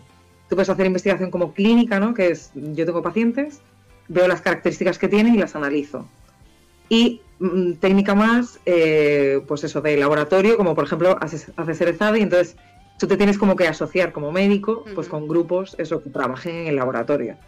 Entonces, esto es una investigación como más translacional, eh, que esa también existe en todas las especialidades. Entonces, tú una vez que haces una especialidad, eso, tú te formas para tratar a los pacientes y mm, siempre tienes la oportunidad de hacer investigaciones o con otros grupos de investigación básica o dentro de tu propio grupo de investigación clínica, o sea, analizando pacientes y además cada vez se potencia más, cada vez eh, la mayor parte, bueno, no sé si la mayor parte, la verdad, pero sí que es cierto que muchos hospitales, sobre todo si son grandes, tienen institutos de investigación asociados, donde hay, por ejemplo, muchos biólogos. La mayor parte son biólogos. Entonces, siempre se fomenta desde el hospital eh, hacer investigación. O sea, yo creo que eso en España eh, en los últimos años se está, se está fomentando mucho. Entonces, lo que pasa es que es cierto que es hay, hay especialidades como que están más focalizadas a la investigación, que no tienes por qué ver tantos pacientes. Pero bueno, hay médicos que hacen especialidades muy clínicas, por así decirlo, y que acaban solo haciendo investigación. Eso es después un poco eh, en lo que te vayas metiendo, en lo que vayas trabajando. Después, mm, eso sí, te, por ejemplo, yo cuando fui a Boston, eh, una de mis ideas era, mm, bueno, yo en realidad me fui allí, eso, porque quería saber un poco de más de inmunología y saber cómo funcionaban las cosas en el laboratorio y tal. Pero es cierto que ese tipo de, estancias lo que te hacen es, es tener, vamos, una pequeña introducción a lo que es trabajar en un laboratorio. Entonces, quizás eh, si haces ese tipo después de estancias específicas en un laboratorio, pues ya vas cogiendo un poco de, background ahí, ¿no? Y, te puedes enganchar igual con otro laboratorio, igual pues eh, hay médicos que acaban trabajando en laboratorios sin ver pacientes y, trabajan simplemente con investigación básica. Entonces, eso, eh, si tú quieres, al final siempre hay posibilidades. Ya te digo que hay, no sé si he contestado muy bien a tu pregunta, pero si después me quieres escribir o lo que sea, que vamos sin problema, pero es cierto que después eso surgen muchas cosas en las que te puedes ir enganchando. ¿eh? Vale, eh, de todas maneras, yo creo que sí, más o menos, eh, Meiku, si no te ha quedado claro, puedes volver y luego en el Discord, eh, cuando terminemos la charla, te lo voy a dejar, Leti, perfecto, para que tú incluso puedas acceder a todas estas preguntas por si un rato que tengas libre quieres darle una pasadita. o sea, gente, Leti está en el Discord y si, está, y si se quiere quedar, se quedará en el Discord y la podéis preguntar. Eh, y si tiene tiempo que, os conteste. Y aprovecho para dar las gracias a Diego Clares. Mira, eh, Leti, otra persona que ha venido aquí con su gente. Eh, estamos cerrando Twitch a estas horas ya. Somos, somos la Sierra, la Sierra Bares. no, no, no, es broma, es broma, que todavía hay mucha gente conectada. Pero Diego, muchísimas gracias por esa, por esa raid. muy bienvenidos a todos. Estamos con Leti hablando de la alergia a la quimioterapia, que aunque suene raro, existe y se investiga. Eh, y nos está aquí eh, contando un poquito todos los aspectos. Em, tengo otra pregunta de Astro Stefano, que yo creo que me parece una pregunta eh, muy interesante y que además yo creo que vas a poder referirnos a todas tus conexiones y a todas las infos de asociaciones con pacientes y tal. Porque pregunta Astro Stefano, dice, ¿cómo hago para saber si soy alérgico a algún medicamento? ¿Qué, ¿Qué, le pasa a esta persona que está en su casa y dice, yo sospecho eh, o tengo pruebas o tengo indicios de que tengo alergias a, un medicamento. ¿Qué hago? Mm. Eh, a ver, primero, aclarar, porque también he visto ahí una pregunta que yo creo que va un poco al hilo, ¿no? Eh, las alergias a medicamentos por lo general no se heredan. O sea, no, no, es habitual que... es que mi padre era alérgico a la penicilina, entonces me han dicho que yo ya no quiero, no me den penicilina, ¿no? normalmente no se heredan. Los riesgos son los que, de los que hemos hablado, ¿no? De que te lo pongan muchas veces, eh, que te lo pongan y te lo quiten. Entonces, eso es lo que, un poco aumenta, aumenta el riesgo. Después, si tú has tenido una reacción, lo que tienes es que comentárselo a tu médico de atención primaria y él te va a derivar a, alergología seguro, ¿vale? Porque yo creo que eh, con las reacciones a medicamentos sí que hay, hay mucha sensibilización de decir, oye, hay que mandarlo al especialista, que le estudie para ver exactamente que, o sea, si es o no, eh, y si es, qué es lo que tiene que evitar. Porque lo de si es o no, hay veces que parece banal. Es decir, eh, mm, bueno, pues, eh, ¿qué más da, no? Un paracetamol. Es que nunca sabes en la vida lo que te va a pasar. Igual llega un momento en el que lo que tienes que tomar es paracetamol porque lo otro lo tienes contraindicado para el dolor por otra causa, pues porque tengas un problema en el riñón o, por lo que sea. Eh, entonces, realmente quitar esas etiquetas de alérgico también es muy importante. Y es, también una de las cosas que eh, desde eh, las sociedades de, alergia estamos fomentando y yo creo que se está llevando a cabo a, nivel hospitalario. Es decir, los pacientes que tienen una etiqueta de alérgico, pero todavía no se han hecho pruebas o no se sabe a ciencia cierta, vamos a estudiarle. y, llegar hasta el final. O sea, que llegar al final en una alergia a medicamentos, eh, tú llegas, el paciente te lo cuenta, le haces unas pruebas y si es negativo y a ti no te parece que la historia sea muy... Eh, sí, muy, muy consistente. Muy consistente, ¿no? Pues eh, viene un día al hospital y nosotros, supervisadamente, pues le damos el medicamento para ver si tiene reacción o no. Se lo damos muy poco a poco también, ¿vale? pero de una manera diferente a la desensibilización, o sea, se lo damos muy similar a como lo tomaría de manera habitual, está controlado por nosotros, si hay cualquier problema lo tratamos inmediatamente, se diagnostica. ¿Que sale, que lo tolera? Pues eh, el paciente se beneficia de no, estar evitando algo que, no tiene, que no tiene por qué evitar. Para llegar a esa provocación ¿no? que os estoy hablando de dar el medicamento, nos tiene que salir absolutamente todo negativo y la historia tiene que ser, mm, o sea, muy que no te sugiera a ti alergia. Vamos, a veces, aunque las pruebas sean negativas, eh, porque no en el 100% de los casos son positivas, en, muy alto porcentaje, pero no siempre, eh, si la historia también es muy sugestiva, eh, pues, pues bueno, con eso nos lo pensamos, nos lo pensamos más. Claro, claro. Y mira, y justo esto Estefano dice que si hay preguntas como el prick test para, para detectar alergias a, medicamentos. Sí, sí, efectivamente. Las pruebas para los medicamentos que hacemos son igual, son prick test y, test intradermo, ¿no? que es un poquito por debajo de la piel. Eh, que eso no se hace con, alimentos ni con polen ni nada de eso, eso solo se hace con, medicamentos. un poco por lo que hablábamos antes, tienen una estructura un poco diferente, los fármacos de, otras proteínas, de las proteínas. Entonces, eh, hay veces como que tienes que. Eh, el contacto con el sistema inmunitario tiene que ser un poquito más intenso que solo el, el prick test. Claro. Entonces, eh, esas son las pruebas que hacemos nosotros y después algunas in vitro, que hay también test de basófilos, o sea, hay alguna otra, no solo la IG, eh, pero siempre se empieza con, esas pruebas cutáneas habitualmente. Claro. Eh, mira, y hay una pregunta de Tamarita que, a lo mejor, claro, como estamos hablando de alergias a medicamentos, alergias a quimioterapias, a lo mejor hay gente que se la plantea y dice, yo soy diabética, ¿podría desarrollar alergia a la insulina? Eh, hay desensibilización y tal. Eh, bueno, eh, obviamente quiero preguntarte también qué, opinas tú, pero yo creo que una de, las, una de las cosas más importantes en este caso es que la insulina es algo que nosotros ya tenemos, ¿no? Digamos, esto es una proteína em, que tu cuerpo ya tiene de por sí, es algo, digamos, propio, que por el motivo que sea, o no la produces de manera suficiente o no se procesa o lo que sea, ¿no? Entonces, cuando tú te inyectas insulina, te estás inyectando algo que ya de por sí deberías generar tú. Entonces, creo que normalmente, eh, si estamos eh, haciendo un tratamiento de suplemento de algo propio, puedes a lo mejor desarrollar una resistencia o una tolerancia, pero no es tan común desarrollar una alergia. Corrígeme, Leti, si, si me equivoco. Sí, a ver, eh, o sea, se, puede, eh, es cierto que como lo que dices tú, ¿no? Mm, o sea, es una proteína que nosotros tenemos, entonces no es habitual. No es habitual tampoco porque, eh, aunque nosotros dejamos de producirla y puedes pensar, ¿no? Lo que, ha dicho, lo que he dicho yo antes, que cuando dejas de estar en contacto con algo, de repente puedes... Pero es cierto que al final el tratamiento con la insulina, pues también es algo que haces de manera regular, es decir, diario, incluso varias veces al día en ocasiones. Entonces, eh, no es tan frecuente como con otros medicamentos, pero efectivamente se puede desarrollar insulina, porque al final no es humana. Entonces, eh, siempre hay ahí alguna cosita diferente a lo nuestro y entonces el cuerpo lo puede identificar como extraño. Pero mm, es mucho menos eh, frecuente.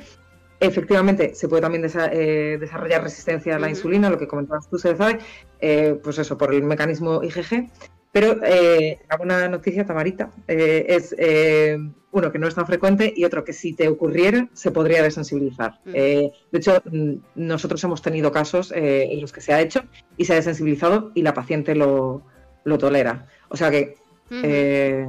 O sea, que tú tranquila. Que además, además lo que decía, ¿no? De vamos a estar sesgados ahora todos, vamos a pensar que podemos yeah. una alergia a medicamentos. O sea, no es lo habitual, no es lo habitual.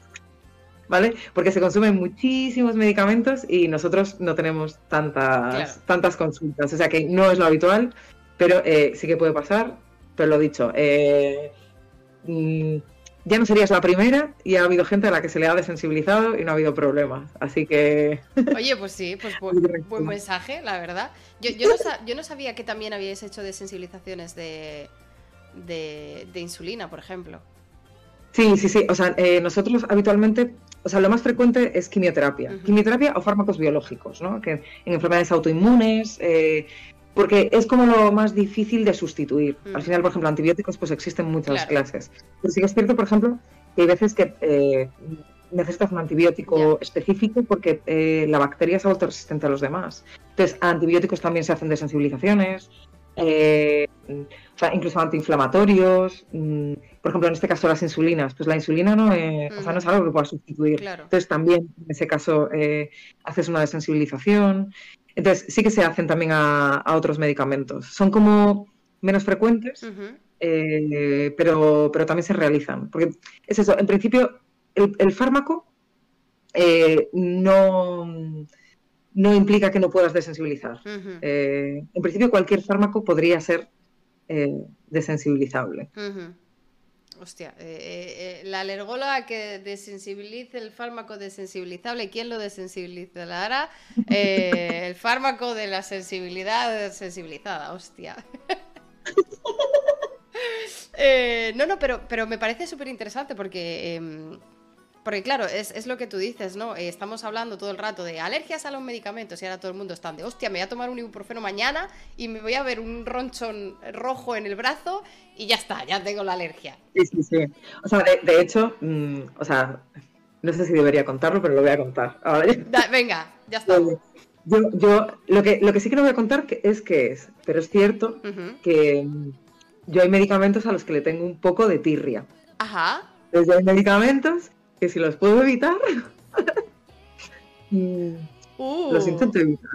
Pero, pero, pero les no, porque, al, porque, al, final es que te, te sesgas, o sea, eh, porque, eh, sobre todo porque eh, en, medicina yo creo que nos pasa en, cualquier especialidad. De repente, hace mucho, por ejemplo, eso, que no ves a un paciente alérgico al paracetamol, pero de repente en un mes te tocan todos los días un par de ellos. Y dices, ¿pero qué pasa? O sea, pero, o sea, es como que se acumulan, hay como clusters de, pacientes, o pacientes que vienen y, pues este mes me han tocado eh, los de la dermatitis atópica eh, severa. Entonces hay, hay, como clusters, y entonces... Eh, vas, vas por épocas, ¿no? Momentos, claro, empiezas a pensar y dices tú, yo igual este mes, igual un paracetamol, si puedo evitar, mm, no me lo voy a tomar. Cierto que después eso se pasa, ¿eh? Pero sí que a veces, o sea, hasta, hasta nosotros mismos... Eh, Os sugestionáis un poco. Mira, el, no sé qué están diciendo del Dalsy, pero anda, que yo, yo con el Dalsy me podía haber eh, sensibilizado porque me encantaba el sabor y yo recuerdo mm, eh, que mi madre ya cuando me enteré de dónde estaba, a veces, eh, aunque no me doliera nada... ¿Qué dices? ¿Te volviste adicta al Dalsy? Tenía un enganche al Dalsy. O sea, y que ahora para mí el ibuprofeno o sea, es un fármaco vital en mi vida. Y, digo, o sea, mm, podría haber hecho una tontería en mi vida de tantos. Y más claro, imagínate que de lo que te gusta te vuelves alérgica al ibuprofeno y ya te has jodido, ya, eh, ya tienes dos traumas, la alergia y el quitarte el mono del ibuprofeno. Eh, es terrible. dice también eh, que está, es que está riquísimo. Bueno, o sea, me siento más, me siento comprendido. Ah, no, no, sí. En Twitch, o sea, da igual lo que tú creas que, que tú creas que sea una tontería lo que vas a decir, alguien se sube a tu carro, ¿eh? También te digo. Con medicación infantil, bien, madre mía, qué imagen estoy dando. Ya. Sí, sí, sí. No, no, no, no. Mira, el otro día, justamente el otro día hablamos. El morro me lo bebía, te entiendo.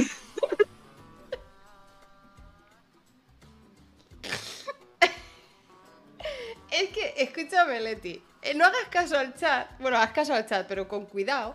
Porque el otro día estábamos hablando de un estudio en ratones que lo habían, ah, digamos, habían descubierto un mecanismo en ratones que habían observado en humanos.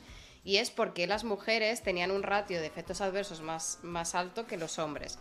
Y es que cuando tú ajustas peso y altura, que no siempre lo haces para todos los tratamientos, o sea, yo me casco un ibuprofeno igual de grande que el que se casca Alberto, aunque me saque 30 eh, kilos, da igual, ¿no? Em, pero normalmente ya no dosificas, o sea, a partir de la base de que ya no dosificas, eh, eh, hicieron un estudio que incluso ajustando por peso y altura, igualmente se detectaban más efectos secundarios en ratonas, o sea, en ratones hembra que en machos, porque había otros tipos de procesos metabólicos y hormonales que afectaban. Entonces, en este estudio decían, efectivamente, una mujer no es un hombre chiquito, y, porque tiene procesos diferentes, entonces eso explicaría el, ratio de, efectos secundarios. Y entonces mi conclusión de ese estudio fue, porque lo vimos aquí en streaming, ¿no? Lo, leímos, lo, analizamos y tal, y mi conclusión fue, coño, pues a lo mejor lo interesante sería de aquí a un futuro que te hagan... Ay, espera, que te he perdido. Ah. Ahora te... No. ¿Me oyes? Ah, es que a lo mejor se la, Ah, ahora te oigo. Sí, me ha vuelto a pasar lo mismo de antes. Ah, vale, no pasa nada, no pasa nada. No te preocupes. ¿Me veis?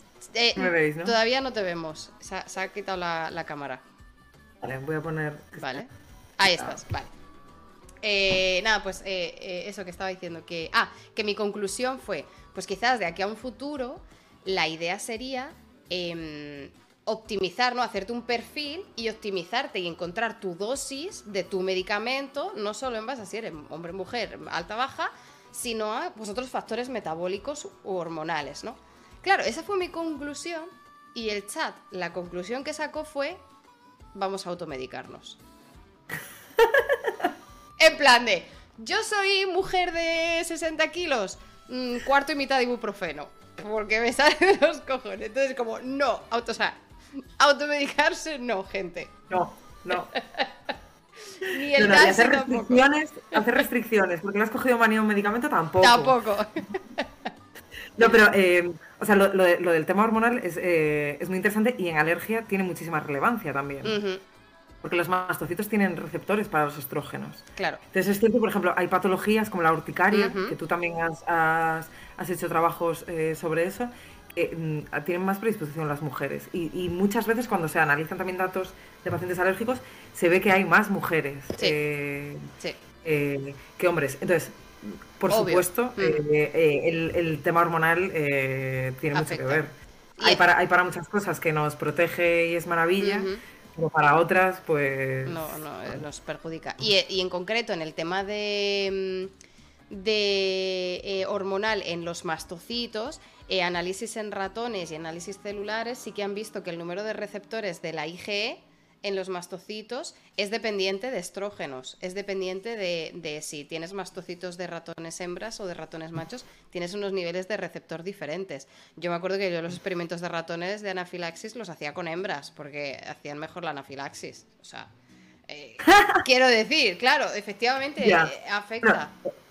O sea, de hecho, eh, dependiendo del, ciclo, del momento del ciclo menstrual en el que te encuentres, eh, hay veces que tienes un umbral más bajo para tener una reacción alérgica. Mm, no, todo el mundo, ¿eh? no todo el mundo le pasa, pero, pero sí que influye, sí que es un factor. o sea, que si vais al alergólogo y os pregunta y si en ese momento te, pregunta cosas sobre esas, no es que mm, se nos haya ido la cabeza a otro lado, ¿no? Eh, o sea, tiene, tiene por qué. Tienen por qué. Sí, sí, sí. Sí, sí, sí. sí. Eh, no, no, es que es súper interesante y, muchas veces las cosas eh, que pasamos por alto o, que, o cosas que observamos en la clínica o que observáis en la clínica de que hay un ratio de, de efectos secundarios mayores o menores, tal, claro, a lo mejor tiene una explicación molecular que si no trasladas esa observación al labo o si yo lo veo en el labo pero no sé lo que ocurre en la clínica, al final no acabas de, encontrar la conexión ¿no? y, de, y de encontrar la, respuesta. Eh... Oye, tengo que contestar a una pregunta que me ponen, que, me encanta, que tengo que decir, o sea, debe ser las horas ya, que cuando lo he leído he dicho, ¿esto significará algo concreto? Y efectivamente, claro que significa. ¿cuántos París-Dakar te hiciste? Pues mira, mm, la verdad es que hacíamos todos los que podíamos, pero sobre todo después de los exámenes. Porque no sé si sabéis, pero la facultad de... O sea, el París-Dakar, para los que no sepáis... Sí, danos contexto, eh, Leti, yo aquí estoy perdida. Claro, claro, claro, es que estaba yo pensando esto. En, Santiago de Compostela, eh, donde hice la carrera, pues eh, hay una calle, ¿no? La calle del Franco, que en una esquina, o sea, está la Alameda en un parque, entonces empieza esa calle, estaba un bar que se llama El París, y al final de la calle ya estás llegando a la, casi a la plaza del Obradoiro, un poquito ah. antes, eh, del Palacio de Gelmírez, yo creo que es, eh, pues estaba el Dakar. Entonces, el hacer un París-Dakar era ir parando por todos los bares que había en esa calle. hay un bar después de otro, hay que decir.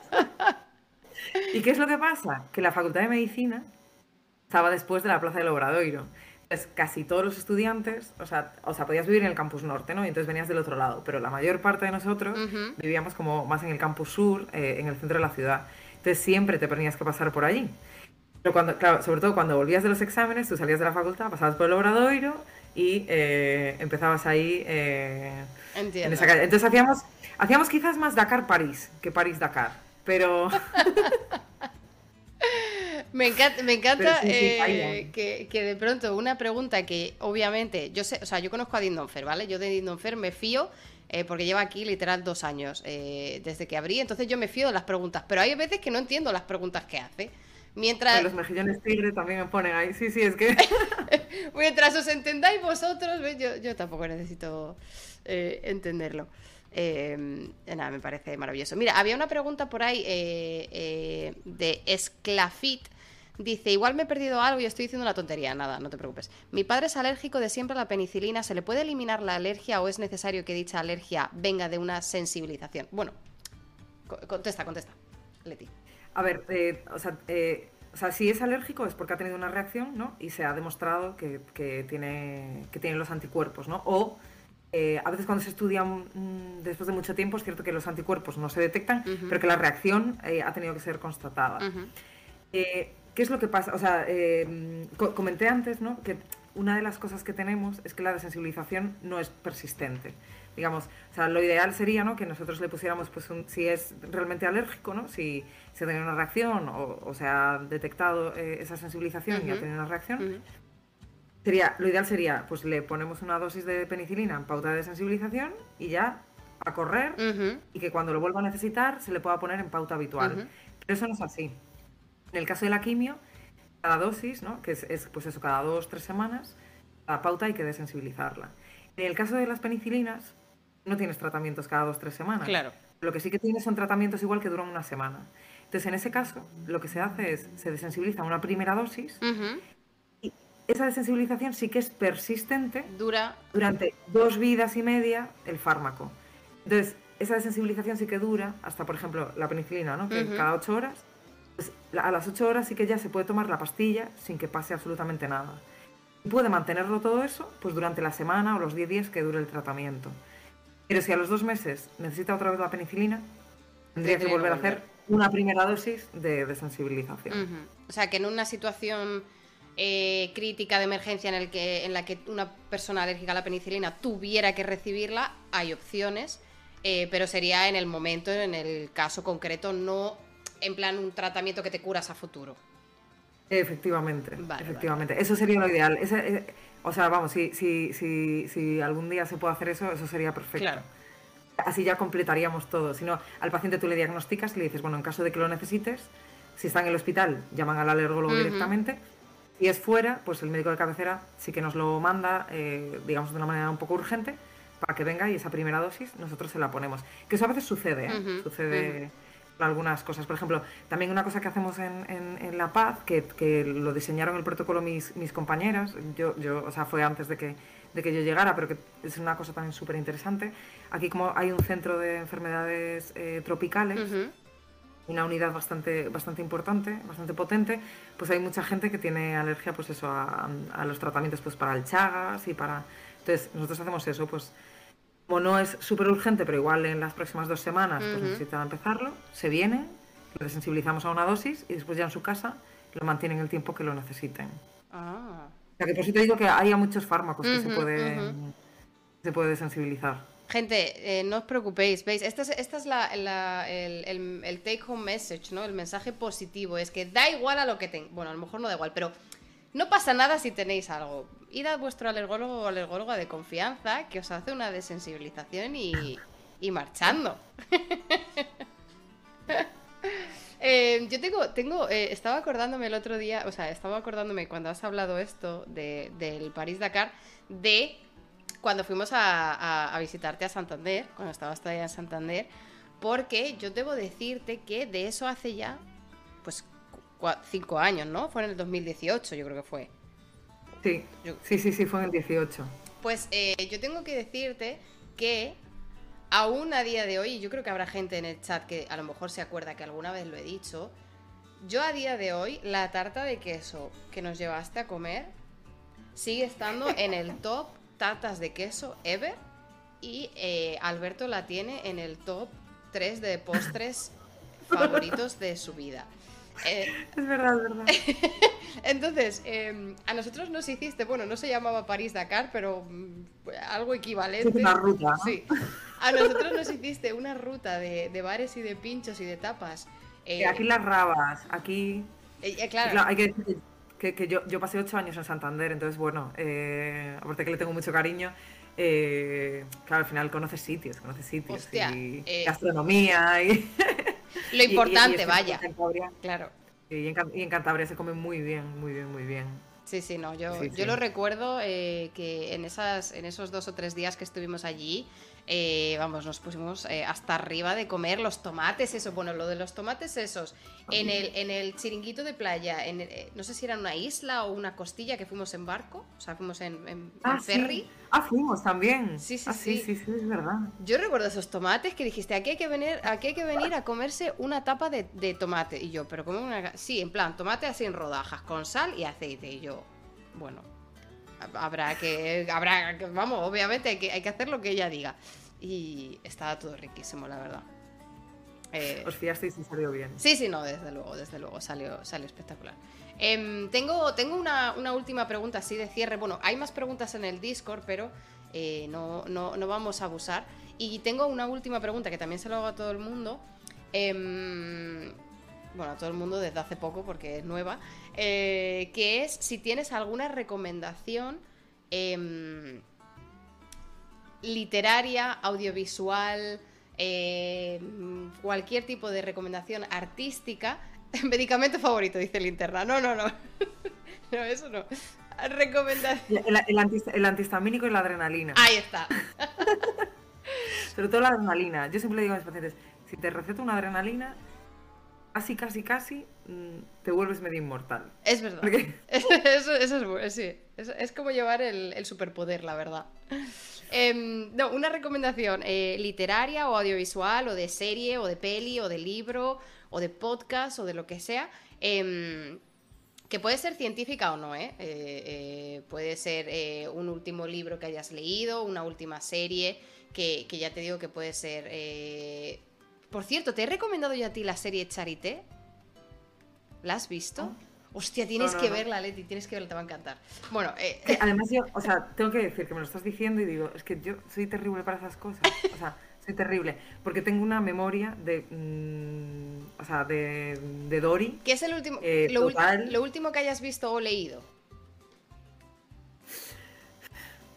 y que quieres recomendar, porque. Sí. Mm, porque era un, si era un truño, no, no lo recomiendes.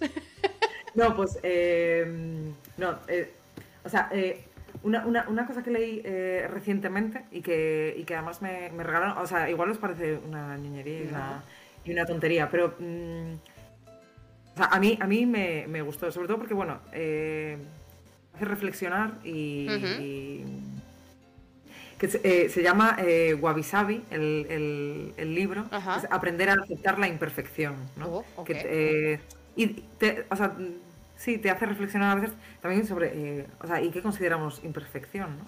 Porque cada uno tenemos nuestro mm, nuestro esquema y nuestro... Claro, sí. Entonces está bien un poco para relajar, ¿no? Sobre todo ahora si vamos a tener, creo que antes ponían un milisegundo menos para dormir, ¿no? Eh, hay que empezar a... Hay que gestionarlo eso, hay, hay que empezar a aceptarlo y gestionarlo. 100 años de soledad es la del postureo. Claro, si recomiendas 100 años de soledad, esa es como la de... para quedar bien. Em, vale, ¿y, te, acuerdas el autor o la autora? Wabi Sabi, has dicho? Sí. Eh, se llama Tomás Navarro. Vale. Ah, vale, sí, ahí está. lo, regaló una compañera mía, una enfermera, eh, cuando me fui de Santander. Que, eh, enfermera que, vamos, le encantaba la investigación y ella había hecho el doctorado en había hecho el doctorado, ella acabó en alergia, pero había hecho el doctorado en investigación, o sea, con ratones sobre eh, las vías del dolor. Mm, hostia. Y, ostras, había hecho un trabajo maravilloso y que además em, ella, ella como enfermera nunca se había formado nada de laboratorio. Y, sí, con sus ratoncitos y... Hostia, hostia. Uy, ¿en qué color eh, es la taza en la que tomas el café? Tengo que decir una cosa, me encantan las tazas. O sea, me encantan. me encantan. Yo, yo cuando voy, cuando viajo, eh, o sea, para mí llevarme un recuerdo es una taza. Eh, y me, me, encantan que me, me encanta que me regalen tazas. O sea, mm, tengo una tara con eso. no, no, en este canal no hay tara porque mm, o sea, el toque, el, toque que llevo yo con las tazas, no, o sea, ya está justificado cualquier cosa que digas tú. Además, lo, he ido como descubriendo poco a poco. O sea, no me di cuenta hasta que un día eh, Mm, fue viajando y dije, que voy a comprar de recuerdo? Una taza. Y dije, pero si tengo un montón de tazas. Y digo, ya, pero es que me encanta, porque veo la taza, me acuerdo del sitio en el que he estado, me acuerdo de la persona que me la ha regalado. Eh, claro. y depende del día que tenga, elijo unas tazas u otras. Tengo tazas de colores, de, de, colorín, eh, a las que le tengo pues, mucho cariño por si alguien me la ha regalado y tal. Eh, o, tengo otras, por ejemplo, tengo una de Boston, que me regaló mi jefa allí. Eh, entonces, cuando tengo así un día como, mm, como digo, o sea, hoy tengo un día importante, tengo que hacer alguna reunión, tengo no sé qué, no sé cuánto, mm, siento como que me genera sabiduría. no, no, o sea, eh, eh, en este canal... digo, hoy, hoy estoy un poco de bajo, tengo un poco que animar mental, pues igual cojo otra taza, o sea, sí. Y me, me encantan las tazas, o sea, tengo que decir que me encantan las tazas. Gente, ya sabéis, si queréis mandarle un regalo. Dices una trampa, sí, pues Pero porque, ¿sabes? Es que, claro, yo esto, esto, claro, no lo hemos hablado nunca porque no, ha salido nunca el tema, pero yo tengo un, un, toque de coña, ¿no? Eh, yo el café me lo tomo, o sea, es taza blanca. O sea, un café es en taza blanca y un té es en taza negra. O sea, eh, quiero... Es que no tomo té. Yo solo, yo solo café. Pero es cierto que yo no tengo ninguna taza negra. Ajá.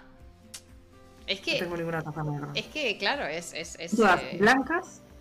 O sea, fondo blanco o azul. Me estoy dando cuenta yo ahora. fondo blanco o azul. Pero ves, ah, es que. En son más las blancas, ¿eh? Entra diferente. Tengan cosas, tener cosas. entra, entra diferente. Es. es eh, o sea, yo también, depende de la, taza, a mí me afecta, obviamente. Yo tengo diferentes blancas, pero, pero dentro de la blanca es diferente. Hay un patrón ahí también, correcto. Leti, ¿sabes, ¿sabes lo importante? Porque se meten conmigo. A mí el chat se mete conmigo con mi toque de tazas. Pero ¿sabes qué es lo importante? Mientras tenga sentido en tu cabeza, pa'lante, hija. Pa'lante. Claro. ¿cuántos kilómetros eres capaz de recorrer por encontrar una taza que te guste? O sea, yo encuentro rápido algo, una taza que me guste. Pero, pero la verdad es que como me encanta viajar, yo los, kilómetros que hagan falta. Claro. pero, pero, pero siempre encuentro tazas que me gustan, ¿eh? Ah, es que, ¿ves? Es que son unos cabrones. Es que en realidad te hacen esa pregunta porque nosotros estuvimos estas navidades en Noruega, que fuimos en coche de, de, Berlín a Noruega, y nos desviamos, pues ya que íbamos para Noruega y, y pasábamos por Suecia, pues nos desviamos, nada, 100 kilómetros para ir a una fábrica de unos vasos que buscaba desde hace 10 años. Pero porque coño, es que estaban en Suecia, ya que estaba por ahí, quiero decir, más cerca no voy a estar nunca. Yo, yo eso, eso todavía no, no, me ha surgido. ¿eh? No he encontrado yo una taza que diga, en ese sitio tienen unas tazas. es que, escúchame, es que eran unos, es que son unos vasos que compré en mi Erasmus en Manchester y te prometo que he buscado, he buscado alternativas. O sea, yo he puesto de mi parte. No, no. hay, no hay un vaso como eso y curiosamente la fábrica de, vasos de esos estaba en Suecia y pasaba relativamente cerca. Entonces, pues ya, pues, eh, pues ahí está. de tirarse 10 años buscando vasos. ya. Ya, ves, es que se te, te están a ti preguntando cosas como para, para enfrentarnos y para sacar mis vergüenzas. ¿Tú te das cuenta, Leti? No, oye, ha, estado genial, ¿eh? La verdad. Mm, sí. Está muy chulo. Y hombre, yo espero que. que, lo hayan entendido. Yo creo que sí, de todas maneras. Em, tenemos un comando en el chat, porque eh, Twitch, eh, el chat tiene como muchas herramientas que te permite interaccionar de, diferentes cosas. Y nosotros tenemos un comando que si pones exclamación para abajo, learning, ahí como lo ha puesto Pumuki, eh, te sale eh, un texto, ¿no? Y, tenemos un contador eh, de cosas que, va aprendiendo la gente. Entonces, este comando solamente se puede utilizar una vez por persona y por stream. Y si consideras que has aprendido algo en toda esta charla de este stream, pues la gente lo pone ahí en el chat. Entonces, por ejemplo, pues llevamos 400 cosas aprendidas en, en, los streamings, ¿no? Eh, entonces, cuando, cuando viene alguien eh, eh, a contarnos cosas en una charla, pues la verdad que está muy guay a veces. Cuando explicas algo como súper, te explota la mente y entonces ves en el chat que hay cinco o seis personas que ponen el learning. Mira que, joder, qué majas la gente. Has visto, ¿eh? Joder, qué maja soy. pero, pero es que... Em, es que esa es la, eso es lo guay, porque tú estás viendo en, riguroso directo, ¿no? Eh, si, hay gente que está ahí interaccionando, que está aprendiendo o que, tiene preguntas, ¿no? Eh, y, a, mí me, encanta invitar a, gente, sobre todo que venga motivada de explicar sus cosas porque te, llevas, joder, un montón de cosas positivas, ¿no? Sí, no, está muy guay. Nada, yo si alguna vez, o sea, porque de verdad que la alergia, mm, no es porque, pero es muy interesante, o sea, y, tiene cosas súper curiosas, o sea, curiosas que, mm, ¿sabes qué dices? Esto es, una, es, de coña, ¿no? Esto no puede ser. Entonces, eh, mm, igual, podríamos hacer algún día alguno de eso, casos curiosos, ¿no? Eh, yo, porque, o sea, ahí nos lo, nos lo podemos pasar muy bien. O sea, nos presentas casos en plan súper random con un cuadro clínico extraño. Sí, sí, Oye. Eso, no puede ser. O cómo, se han descubierto, por ejemplo, determinadas alergias, eh, que ha sido así casi como por casualidad. Entonces se puede. Sí, sí, sí, sí. Eh, y, lo, del alfagal puede ser, o sea, puede ser una cosa ahí. Ostras, esto fue curioso. Y hay otras cosas. Sí, sí. Y de la anisakis tienes también cosas que contarnos, que eso lo sé yo. El anisakis también puedo contar puedo contar cositas. Claro, claro, claro. Eh, no, no, es, muy guay. Yo la verdad que, yo entiendo además eh, que, tú estás súper liada, obvio, o sea, eh, para nada, para nada la, idea es presionar. pero sí que es verdad que cuando, que cuando al final la gente se acaba animando, viene y dice, hostia, que esto mola un puñado. Está muy guay. Claro, es que mola. Pero, pero también es cierto que es eso, es en plan, pues eso, a partir de las 8 de la tarde, que dicen, mira, si se alarga, se alarga, no tengo prisa, echamos un rato, la gente se hace el café o se está haciendo la cena o está, ¿sabes? Está de chill y, eso lo apañamos y cuando quieras vuelves, sin problema. Tú tienes pase VIP, Leti. Después de, dos años esperando... Después de dos años ahora eh, repetir. No, es, o sea, es, cierto que yo, creo que tiene que, o sea, tiene que venir otra gente con otros temas, porque, por ejemplo, el, tema del jueves mm, va a ser espectacular. Yo de verdad que voy a intentar eh, conectarme, lo que pasa es que creo que es a las tres y media. Sí, empieza a las tres y media. Bueno, eh, seguramente como ya ahora lo tengo en el móvil y tal, eh, intentaré, intentaré conectarme porque seguro que es muy interesante. Y lo puedes poner en, modo, en modo radio, ¿eh? No hace falta ni que esté con pantalla. Hay una opción en Twitch que es solo audio y la pantalla apagada. Lo que he aprendido yo hoy. Bastante más que vosotros, yo creo. Aquí con, el Twitch. Ahora me, siento como más mm, unida con la sociedad.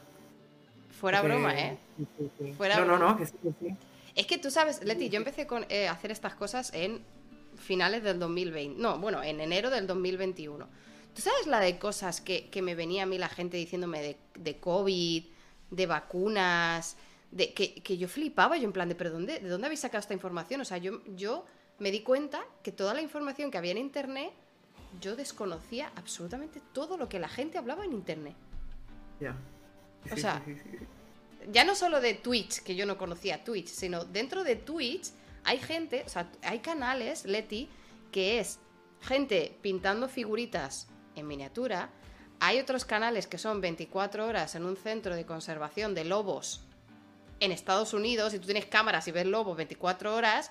Eh, hay eh, canales de gente tocando el arpa. O sea, quiero decir, esto de Twitch es, es impresionante. De verdad. Increíble. Sí, sí, sí, sí. No, pero está muy guay. ¿eh? Yo te agradezco mucho que, que, repitieras la invitación, que me volvieras a invitar. Claro, claro, claro. y, yo, y yo me alegro mucho de haber dicho, oye, esto hay que hacerlo, que a además hace mucho que no la veo. Y oye, también ha sido un ratito que comparto contigo. Sí. Y, y no, ha estado muy guay. Y, lo del chat me ha gustado muchísimo. Gracias a todo el mundo, porque mm, majísimos. O sea, ha estado muy guay. Está muy guay, de verdad. Me alegro, me alegro. ¿Estás ahora conectada en Twitch? O sea, si tú escribes en Twitch, ¿tienes cuenta o, estás sin loguear?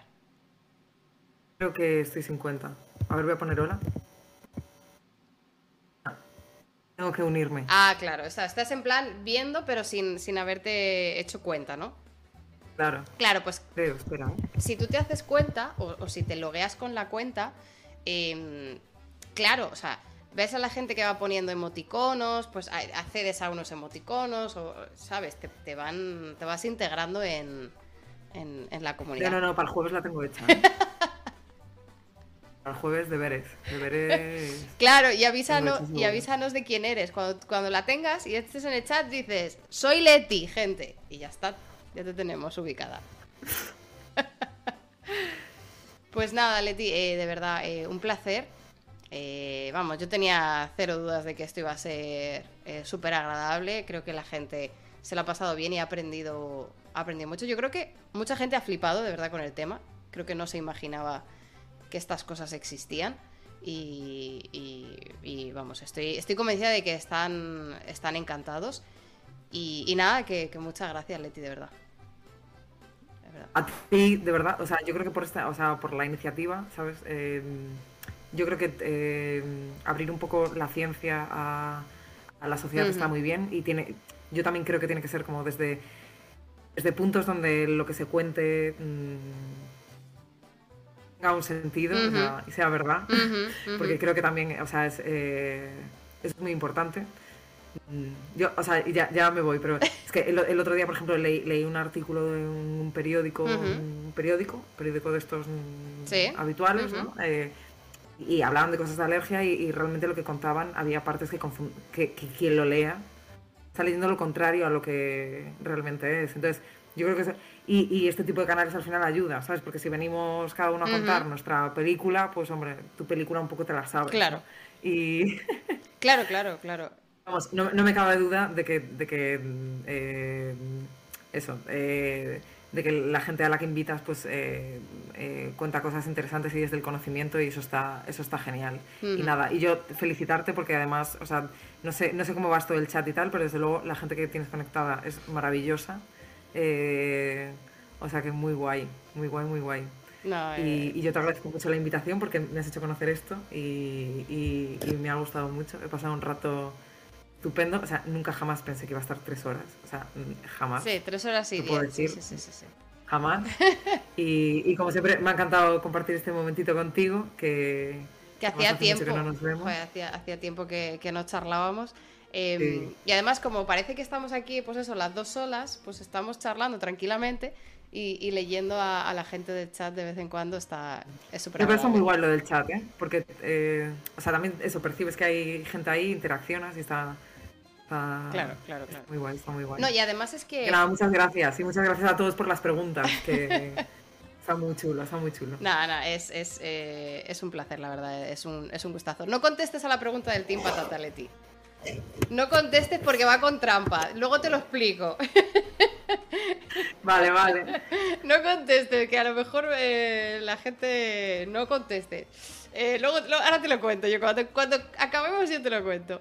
Em, pero no, eh, simplemente eh, decir que para si hay alguien que ha entrado aquí por primera vez, que, mm, que efectivamente aquí intentamos traer a, gente que, que realice investigación de diferentes eh, puntos de la ciencia. Hoy eh, ha sido en el tema más clínico, ¿no? precisamente.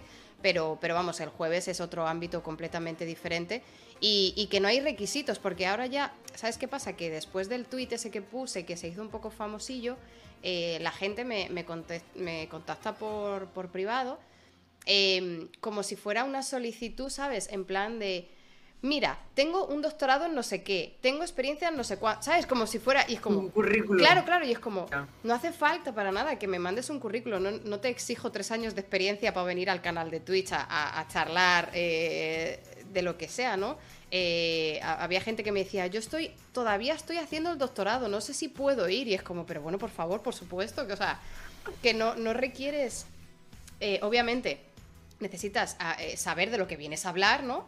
Pero si es tu proyecto de máster, tú sabes tu proyecto de máster, aunque no tengas el background de 10 años de, en el campo, pero tú vienes a contarnos tu proyecto que te motiva y que vienes a contarlo con toda la energía. Entonces, esto también lo digo, pues si hay alguien en el chat que a lo mejor se está pensando, hostia, pues a lo mejor a mí me gustaría venir a contar, por supuesto, eh, eh, aquí eh, todo, todo es posible y aceptamos a todo tipo de perfiles.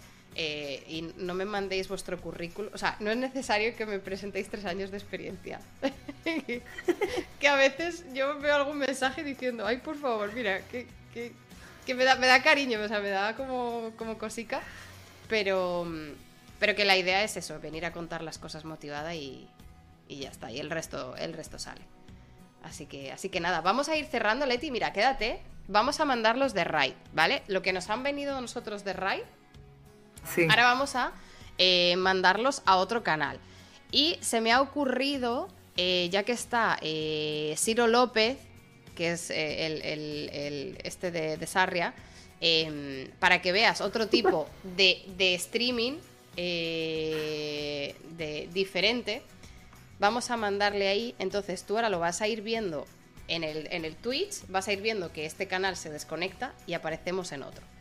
Mientras preparamos, mientras preparo la raid, gente, muchísimas gracias. Eh, por cierto, el mago se ha suscrito hace mucho rato y no le agradecí la, sub, pero perdóname, muchísimas gracias el mago por haberte suscrito. Eh, y nada, y mientras se va lanzando la raid, eh, chat, Muchas gracias por estar, muchas gracias por los follows, por las rights y por haber participado. Mira, ahora Jofario se acaba de suscribir. Muchísimas gracias, Jofario. Un besazo. Y, os dejo el chat para que le deis las gracias y un aplauso a Leti por haber estado aquí, de verdad. Un aplauso. No, gracias a vosotros, de verdad. A ti por invitarme y al chat porque ha estado muy guay. Todas las preguntas y toda la interacción, todos los comentarios, nos hemos reído mucho y ha estado muy chulo, ¿eh? Muy guay. Una pedazo de experiencia, os digo. Así mola, ¿ves? Es que así mola traer gente y que venga gente porque eh, es un placer, la verdad, es, un buen rollo aprender. Incluso de este tema, que es, yo creo, de todas las invitadas, del único del que he participado y sabía algo y podía aportar, pero aún así ha habido muchas cosas que no tenía ni idea. Eh, así que yo también he aprendido, por supuesto. Es, una maravilla, la verdad. Un, día, te voy a entrevistar yo a ti y cuentas tú. ¡Uy! me cambias, me cambias el papel. Tú, tienes muchísimas cosas que contar. Va, pero yo se los cuento a estos. Eh, les tengo aburridos a estos de contarle yo mis cosas. pues nada, gente, os mando de raid. Eh, y nada, y nos vemos el jueves a las tres y media con Elvira hablando de manuscritos eh, bíblicos. No sé, yo fliparemos juntos el jueves. Nos vemos. Chao, chao, chao, chao.